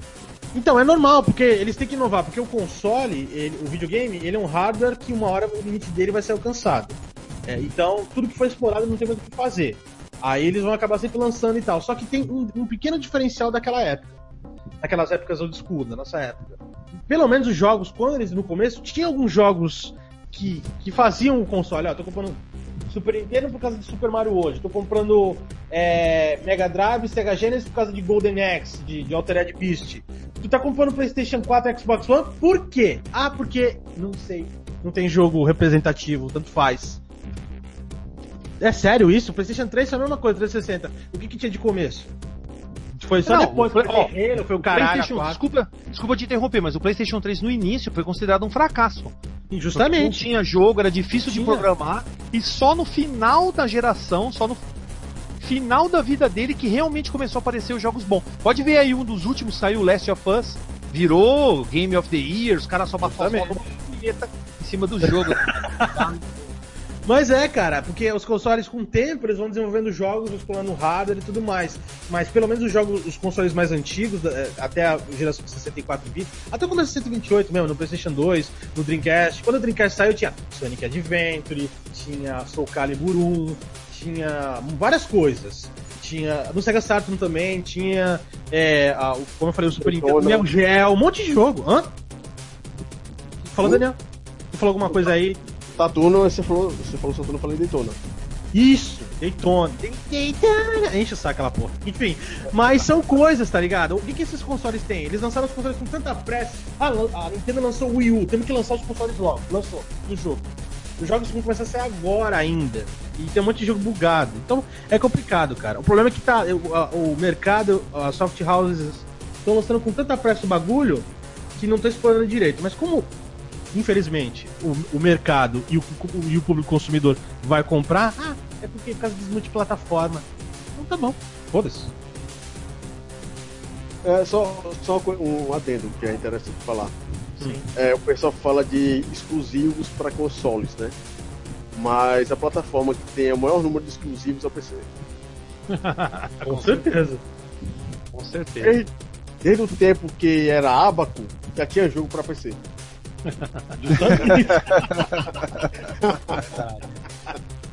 É bem verdade. Muitos jogos de PC foram convertidos para consoles, né? E ficaram uma merda. É, Dark Castle que diga, né? Que o diga. Pelo amor de Deus, não é um jogo, são castigo. O briga, o briga de. Como fala? O briga de boia fria lá também, o Snord of Sodan também. Era de amiga, foi pro Mega Drive o cocô. uma coisa que eu posso falar o pessoal falar, exclusivos, tudo mais lá pra, pra Super Mario pra Wii, é, Last of Us pra Playstation 3. Eu falo, eu faço a seguinte pergunta. Esses, esses consoles novos rodam Excel? rodam paciência? Porque tem hora que você não consegue mais jogar o jogo, né? Mas jogar uma paciência. O, eu acho assim, no, no, conceito geral de exclusivo, e não tem nada a ver com a pergunta, mas é uma coisa assim, só falar, exclusividade, meu amigo, se você pegar um computador bom, você pode emular bilhões de jogos para PC. Quer dizer, exclusivo, você passaria praticamente uma vida todinha jogando 10 minutos cada jogo exclusivo para PC. É, consequentemente, um Wii, um Wii U perde, um PlayStation 4 perde, um Xbox One perde para o PC. Eu deixei para o Bruno aí para ele. É, deixa o Bruno, deixa o Bruno falar. É, eu acho exatamente isso também. É, é, sim, não está dando tempo de, de consumir é, a potência. Acredito eu que não está dando tempo de consumir a potência toda. Lógico que sempre vem uma coisa melhor, mas já está beirando absurdo aí já. Eu não sei mais o que, por exemplo, uma geração depois dessa, eu já quando chegou o Play 3 eu já não imaginava como é que ficaria o gráfico depois dele. Agora deu uma melhorada. É, eu não acho que foi uma melhorada absurda, lógico que é notável a melhorada, mas assim, sei lá, acho que tá muito depressa também. Ah, enfim, depressa entre aspas, né? Porque aí tem. Já, já tinha bastante tempo que estava na geração passada, mas. É, sei lá, é, é o que o Júnior falou. Por que, que a gente está comprando os novos consoles? Tem um monte de remake no começo, às vezes não tem, quase não tem jogo, enfim. É uma coisa que se repete? É, mas é, acho que vai, vai continuar dessa forma. Enquanto tiver, por exemplo, tem um, acho que tem uma obsolescência programada já, né? Uma quantidade de anos. Ah, chegou hoje, chegou esse ano tal, então as empresas vão se preparar, talvez seja competitivo isso já pré-determinado, o, a vida útil. Ah, no ano tal é, é, a época das empresas virem com uma nova remessa, e aí cada uma delas se organiza para lançar naquele ano, ou em torno daquele ano, num, num, período que elas especificam, alguma coisa assim. Porque não é à toa, né, cara? Por que, que todas as empresas lançam num, num período um pouco próximo, assim? Dificilmente atrasam muito, geralmente é, né, tem uma E3, aí na, na, na E3 daquele ano todo mundo tem que mostrar então é uma coisa meio uma obsolescência programada. Então quando chegar aqui daqui uns seis anos ou sei lá quanto tempo, é, vai ter de novo isso, independente de como está sendo levado o, o, anterior, independente do anterior não ter sido usado a capacidade toda, né, ou nem metade, ou sei lá, vai vir uma nova época, ah, é, é, ano de lançar novos consoles. Eles vão lançar, colocar uma placa melhor, né, já vai ter avançado bastante a, o hardware, Inclusive o hardware, eu acho que até o próprio hardware do PC também tem a questão da obsolescência programada, porque acredito eu que com a tecnologia que a gente tem hoje, poderiam ter placas de vídeo muito melhores, poderia ter processamento muito melhor. Acredito que é feito gra gradativamente para as pessoas irem comprando e jogando fora. E hoje já poderia, creio eu, tá? Isso é uma coisa pessoal. Acredito que poderia ter uma placa de vídeo aí que rodaria talvez cinco vezes mais do que a top de linha de hoje. Eu acredito que existe uma tecnologia oculta que vai sendo dosada de acordo com, com o que rege o mercado para que as pessoas estejam sempre consumindo. Mas é, enfim. Ser... o ciclo de vida dos consoles geralmente, é, já faz um tempo, desde a época do PlayStation 1, é entre 6 e 8 anos. É só você ver, geralmente é sempre 6 8 anos. Aí lança um novo, um novo console, mas o pessoal, o, o, é, os consumidores nunca vão direto, lançou, tô indo. Não a maioria, é, os entusiastas e tal, quem tem dinheiro, quem quer ir, vai no começo. Mas geralmente o pessoal começa a comprar os consoles sempre dois, três anos depois. Que nem o Wii U, foi lançado em 2012. PlayStation, 3, PlayStation 4 Xbox One, final de 2013 agora. Entendeu? E, sei lá, daqui a 6, 8 anos, 2019, 2020, tá lançando o console de novo. Aí como a Nintendo lançou o Wii U agora e vamos ver o que vai dar essa porra aí sei lá, em 2018, ela já, 2017, 2018 ela tá lançando outra porra. Você não tá lançando um remake. Nintendo Wii U, U, Wii, blá, blá. Pô, sei lá. Wii, Nintendo ZF, J. É, Nintendo We Are the World, We Are the Children. Pronto. É, é só o que falta. Então é bravo, né, cara? Aí, assim, a, a gente, a nossa chance tá no computador. Tá. Tomara que o computador aí resgate um pouco disso daí, que a gente não, não seja obrigado a comprar novos consoles. É, eu li na conversa lá um comentário que sempre vão ter consoles enquanto houver videogame, tudo bem, pode até ser uma verdade, mas talvez isso modifique bastante pela, pela questão da, da, da, procura da galera, talvez, porque mais, os mais entusiastas talvez continuem nos videogames. Mas a vantagem do computador é muito grande, tem muita gente reconhecendo isso, porque videogame é mais modinha. Porque você não consegue fazer tudo que você faz no computador, você não consegue fazer no videogame. Ah, mas eu gosto de jogar na televisão. Isso daí é psicológico. Você pode ligar um PC na televisão, enfim. Não quero discutir, o dinheiro é de cada um, cada um faz o que quiser. Acho que é importante que tem que ser sempre mantido é o controle físico. Isso nunca pode ser tirado.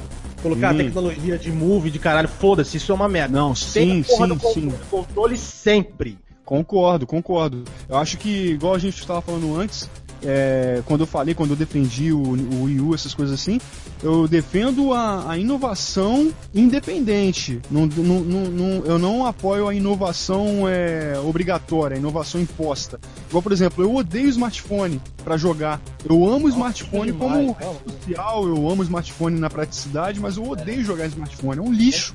Touch, então, merda. foi imposto. Eu procurei, eu procurei alguns modelos de smartphone com teclado físico, achei só uns velhões lá e acabei desistindo.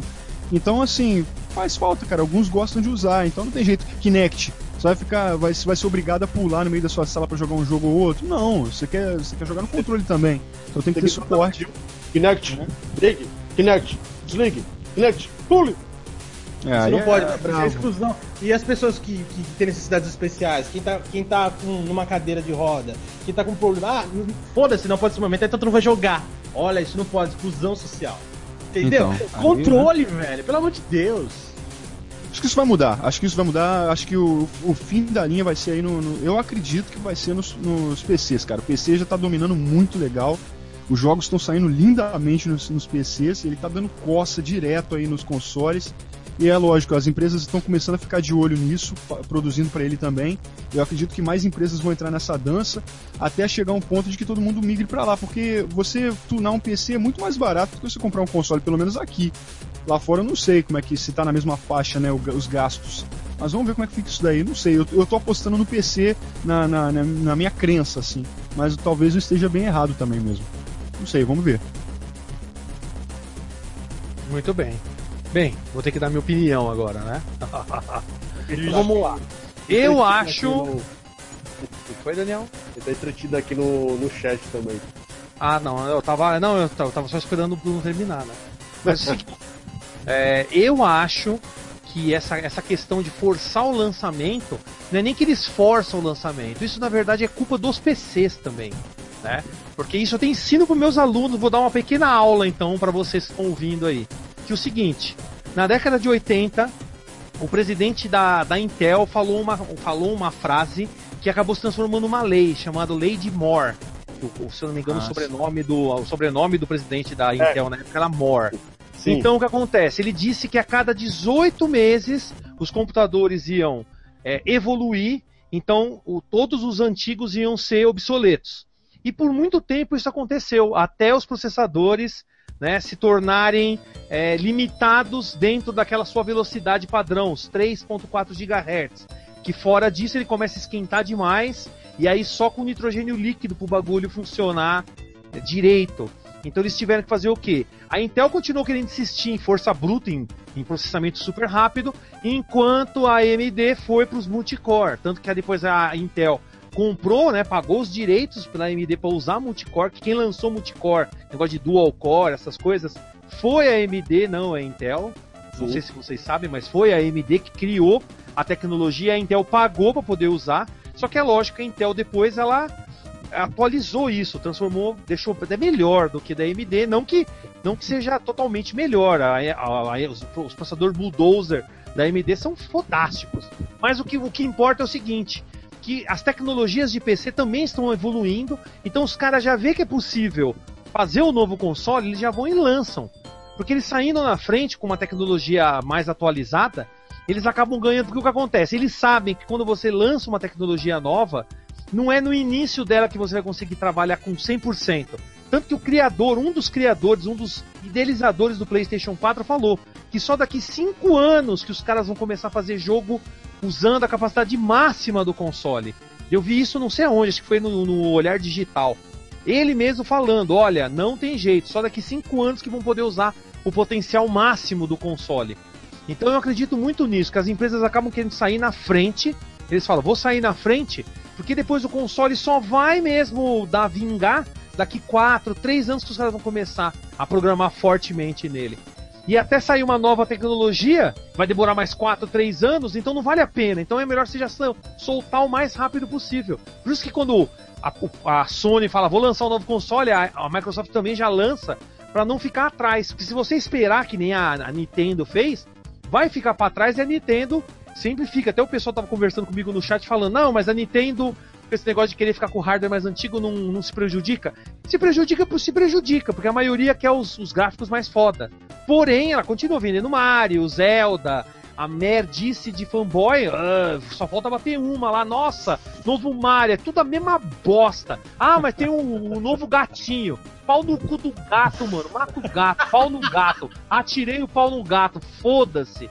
Mas o fanboy não tá. não quer saber. O fanboy perpetua aquilo até a morte, tá ligado? Nossa, aquilo é melhor, é melhor que COD. Os caras falando que. Eu lembro um cara no, no, no, no, num grupo do Facebook falando que Zelda é melhor que todos os jogos. Deu 10 itens falando que Zelda é melhor por causa disso. Zelda, eu falei, mano, os caras são retardados. É religião, então, cara, é religião. Nintendo, Foi colocado na é, cabeça deles, não adianta. A Nintendo, é, a Nintendo ela não tá nem se importando com isso. É. A Nintendo não está se importando.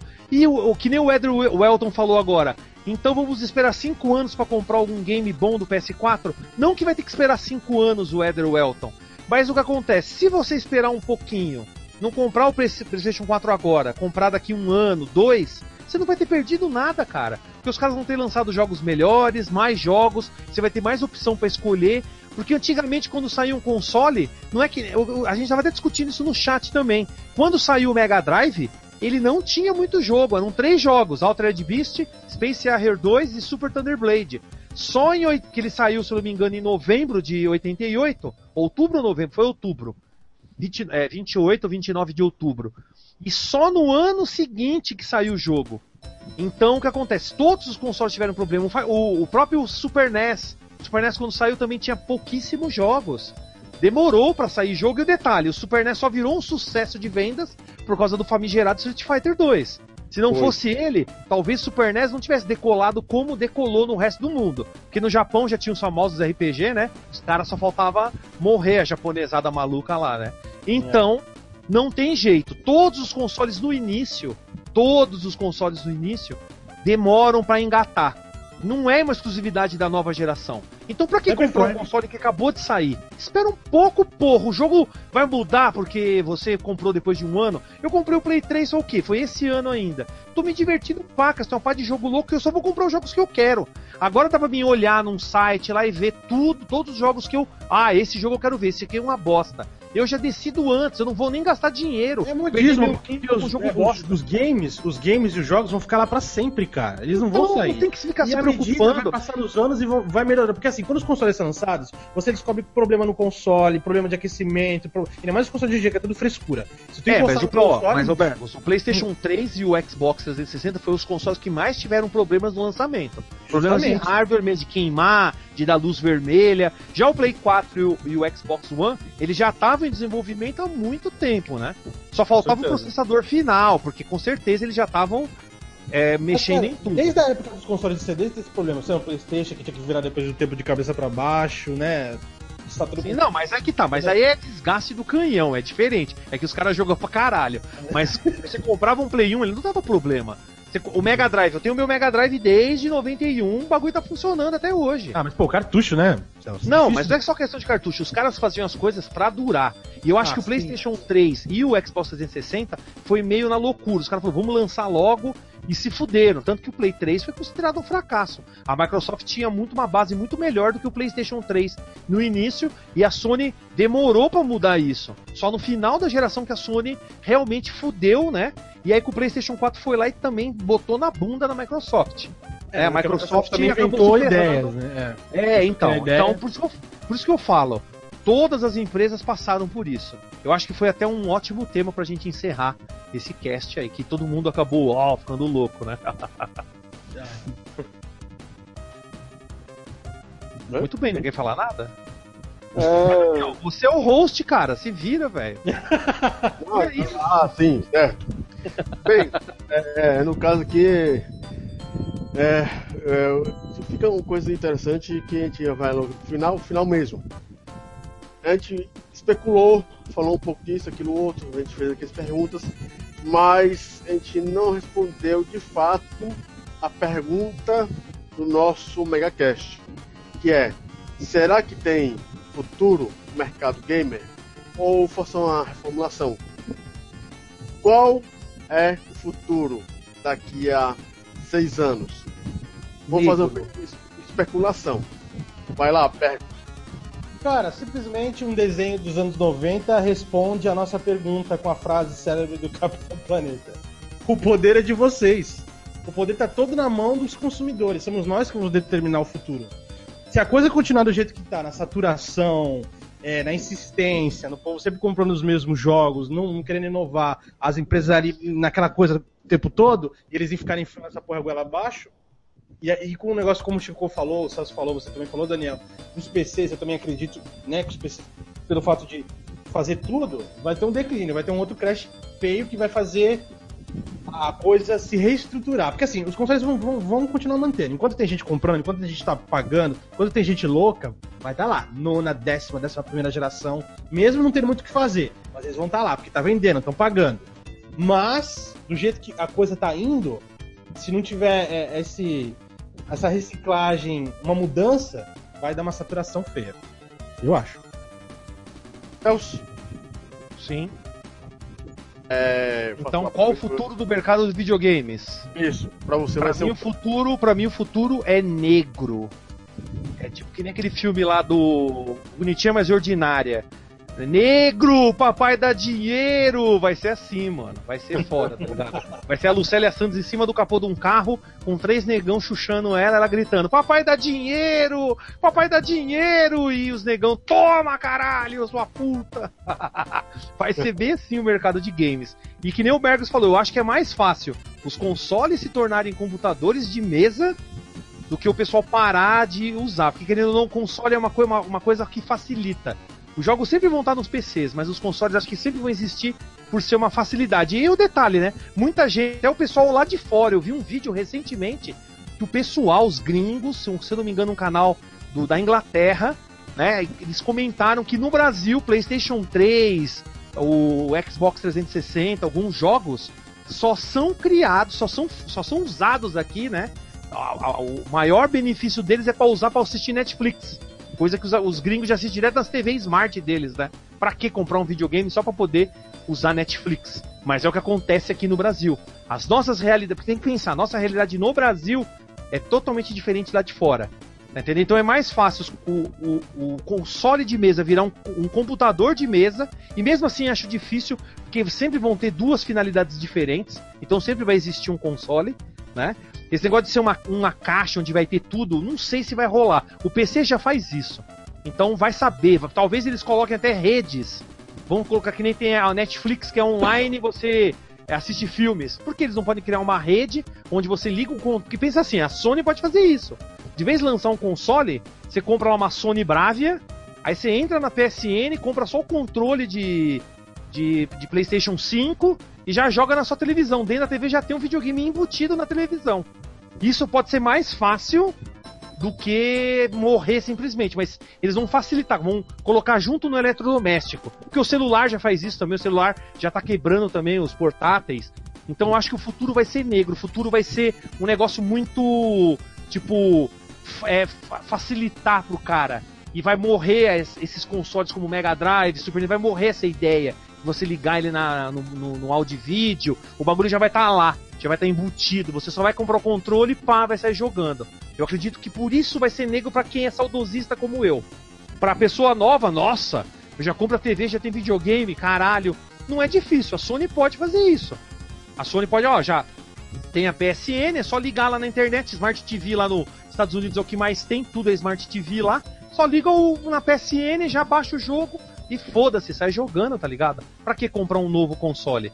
Você só vai lá e atualiza o hardware da televisão, sei lá, mano. Vai saber como vai ser. Eu só sei que vai ser uma. Talvez seja uma bosta pra gente que gosta de videogame antigo. E tu, Bruno?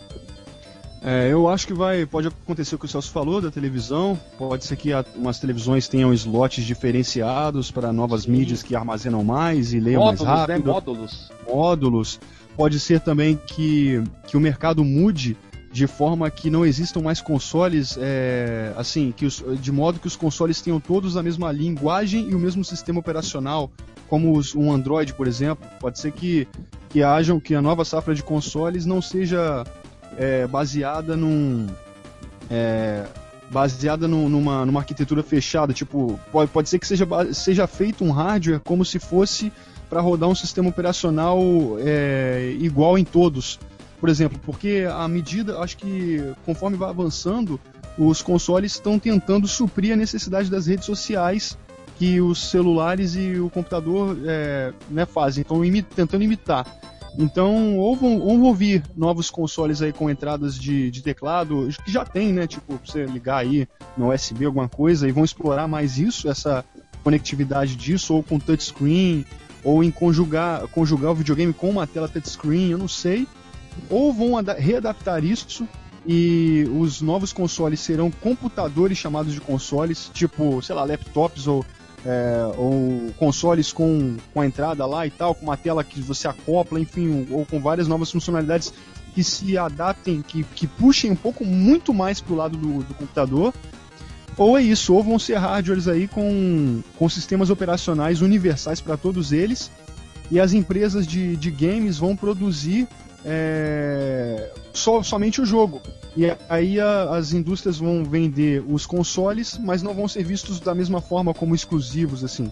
Você simplesmente vai comprar um videogame que é da Sony com, com uma configuração, ou depois você compra um videogame que é, sei lá, da Nintendo com uma configuração, mas de repente todos eles vão usar o mesmo sistema operacional, talvez. Talvez o futuro seja esse também, uma univer, universalizar a linguagem do, do videogame, né, para um sistema operacional, para alguma coisa em conjunto vai depender, e aí junta o que o Júnior falou, vai depender da galera, vai depender do que o consumidor está fazendo e de como o mercado está é, é, sendo veiculado e movimentando dinheiro. Porque se, o, o, se tiver declínio, se começar a vender pouco, automaticamente o PC vai reinar. Isso é, é fato, porque o PC nunca vai acabar, porque a gente usa ele para fazer um monte de coisa além de jogar. Agora, vai depender da galera. Então, pessoal, eles vão ficar sempre de olho no retorno. Se o cair em declínio, vai, vai ser resolvido no PC, ou então vão continuar. Porque tem pessoas que, cara, que eu vejo, tem amigos meus aí, tem gente que que faz tudo, cara. Tipo, vende a alma aí pra, pra comprar aí os bagulhos, sabe? Tem gente que vende, porra, compra um videogame, depois vende pra comprar outro, depois vende pra comprar outro. Não que eu ache conta, cada um faz o que quiser. Às vezes sai caro lá, a pessoa paga, né, se ferra, trabalha pra caramba, faz hora extra pra comprar um videogame vai, do, vai de cada um, entendeu? Eu não estou julgando ninguém. Mas enquanto houver isso, vão haver consoles, lógico. Enquanto houver alguém que pague, é, independente do preço, enquanto houver, houver alguém que, que compre essa tecnologia e ache que ela é proveitosa e tudo mais, vai, vai ter venda. Igual a mesma coisa do celular. Enquanto tiver gente comprando celulares, vão vender. Então, isso quem, quem de, é, depende do público, igual o Júnior falou. Mas aí tem várias possibilidades de modificações, de alterações. O que eu sei é que os videogames estão tentando é, casar a necessidade do, do, do, social que tem no computador. E isso, à medida em que isso for ampliando, eles vão começar a se aproximar mais até chegar a uma fusão. Por isso que eu acho que o futuro está no PC. Mas, enfim, vamos ver como é vai ficar isso aí. Depois aí do pessoal falando aí, futuro, né? Eu só vou resumir em quatro palavras. Lá vem. PSN, Live, Steam e não vamos ter Oculus Rift. Matrix, Matrix. Oculus Rift vai ser é, tipo o Google Glass, vai ser um fracasso absoluto da tecnologia. Mas deixamos isso aí para uma próxima vez, né? Agora vamos aqui, vamos embora, porque a gente vamos. já está já tá 2 horas e 26 2 horas e 26. Foi um, mas foi um cast muito bom. Foi bem interessante. Pena que teve menos gente, né? Pra gente alugar um pouquinho mais. Então vamos deixar aqui. Começar com, com o Bergos aqui para ele dar o seu jabá, dizer o site, tudo mais lá. Passo pro Celso, depois pro Bruno. Eu finalizo para falar da comunidade e vamos embora. Vai lá, Bergos. Opa, então galera, como eu falei para vocês, eu sou eu sou o criador e líder do time de dublagem Amadura Nameless Fandub. Eu dublo há 8 anos, o meu brother o Shinkori dubla com a gente também. Vai lá no meu canal, aí vocês podem ver, ou procurem no YouTube mesmo, como tá aí no chat Nameless Fandub. E lá a gente tem dublagem de vários games que a gente faz. A gente fez dublagem 100%, a gente dublou 100% o game Castlevania Symphony of the Night, dublamos 100% Castlevania Circle of the Moon. A última dublagem foi de Jack, eu faço várias vozes, o Shinko também faz, ele faz o Alucard. É, ah, e eu, eu vou dar uma notícia, uma, uma coisa interessante. É que o, Celso não pode falar agora ainda não o nome do jogo. Mas o não. Celso tá dublando com a gente.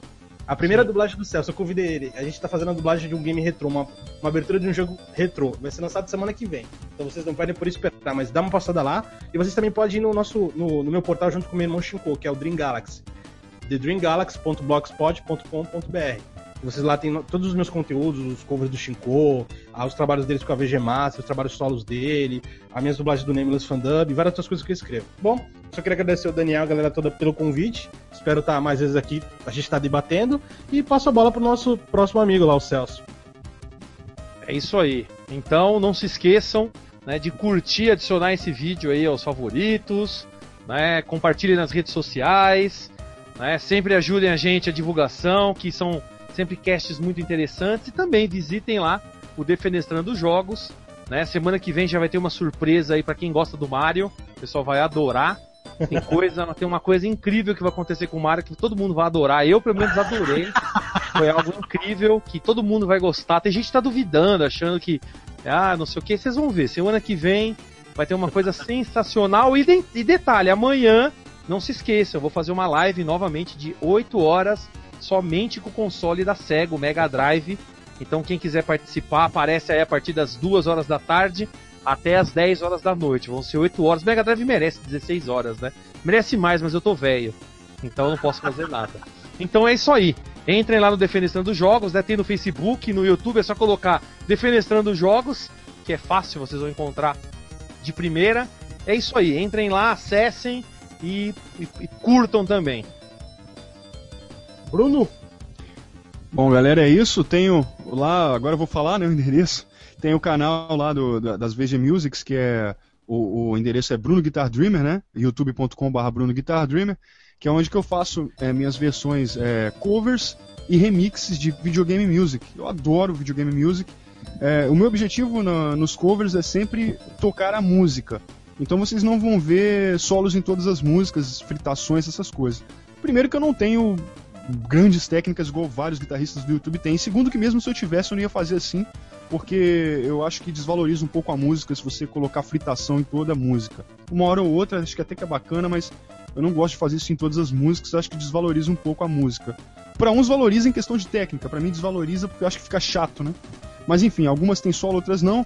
É, o meu foco principal é fazer uma versão que lembre a música original, então eu procuro fazer sempre fiel Algumas eu faço mais para rock, outras para metal, enfim.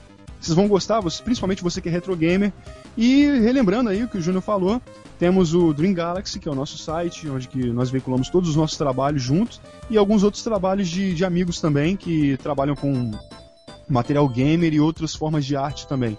Né, o Dream Galaxy é um, um portal voltado para isso, para veicular arte gamer e algumas diversidades. E acredito que vocês vão gostar bastante do conteúdo que tem lá. Bom, é isso, sem mais delongas, tem esse canal e tem o meu canal 2 também, onde eu faço alguns gameplays e tal, e outros canais. Dentro do canal 1, que é youtube.com.br Bruno Guitar Dreamers, vocês vão achar links das redes sociais e das outras coisas. É isso aí, galera. Vejo vocês lá. Valeu! Aqui, é, eu passo aqui terminando o jabá da própria comunidade Mega Drive, né?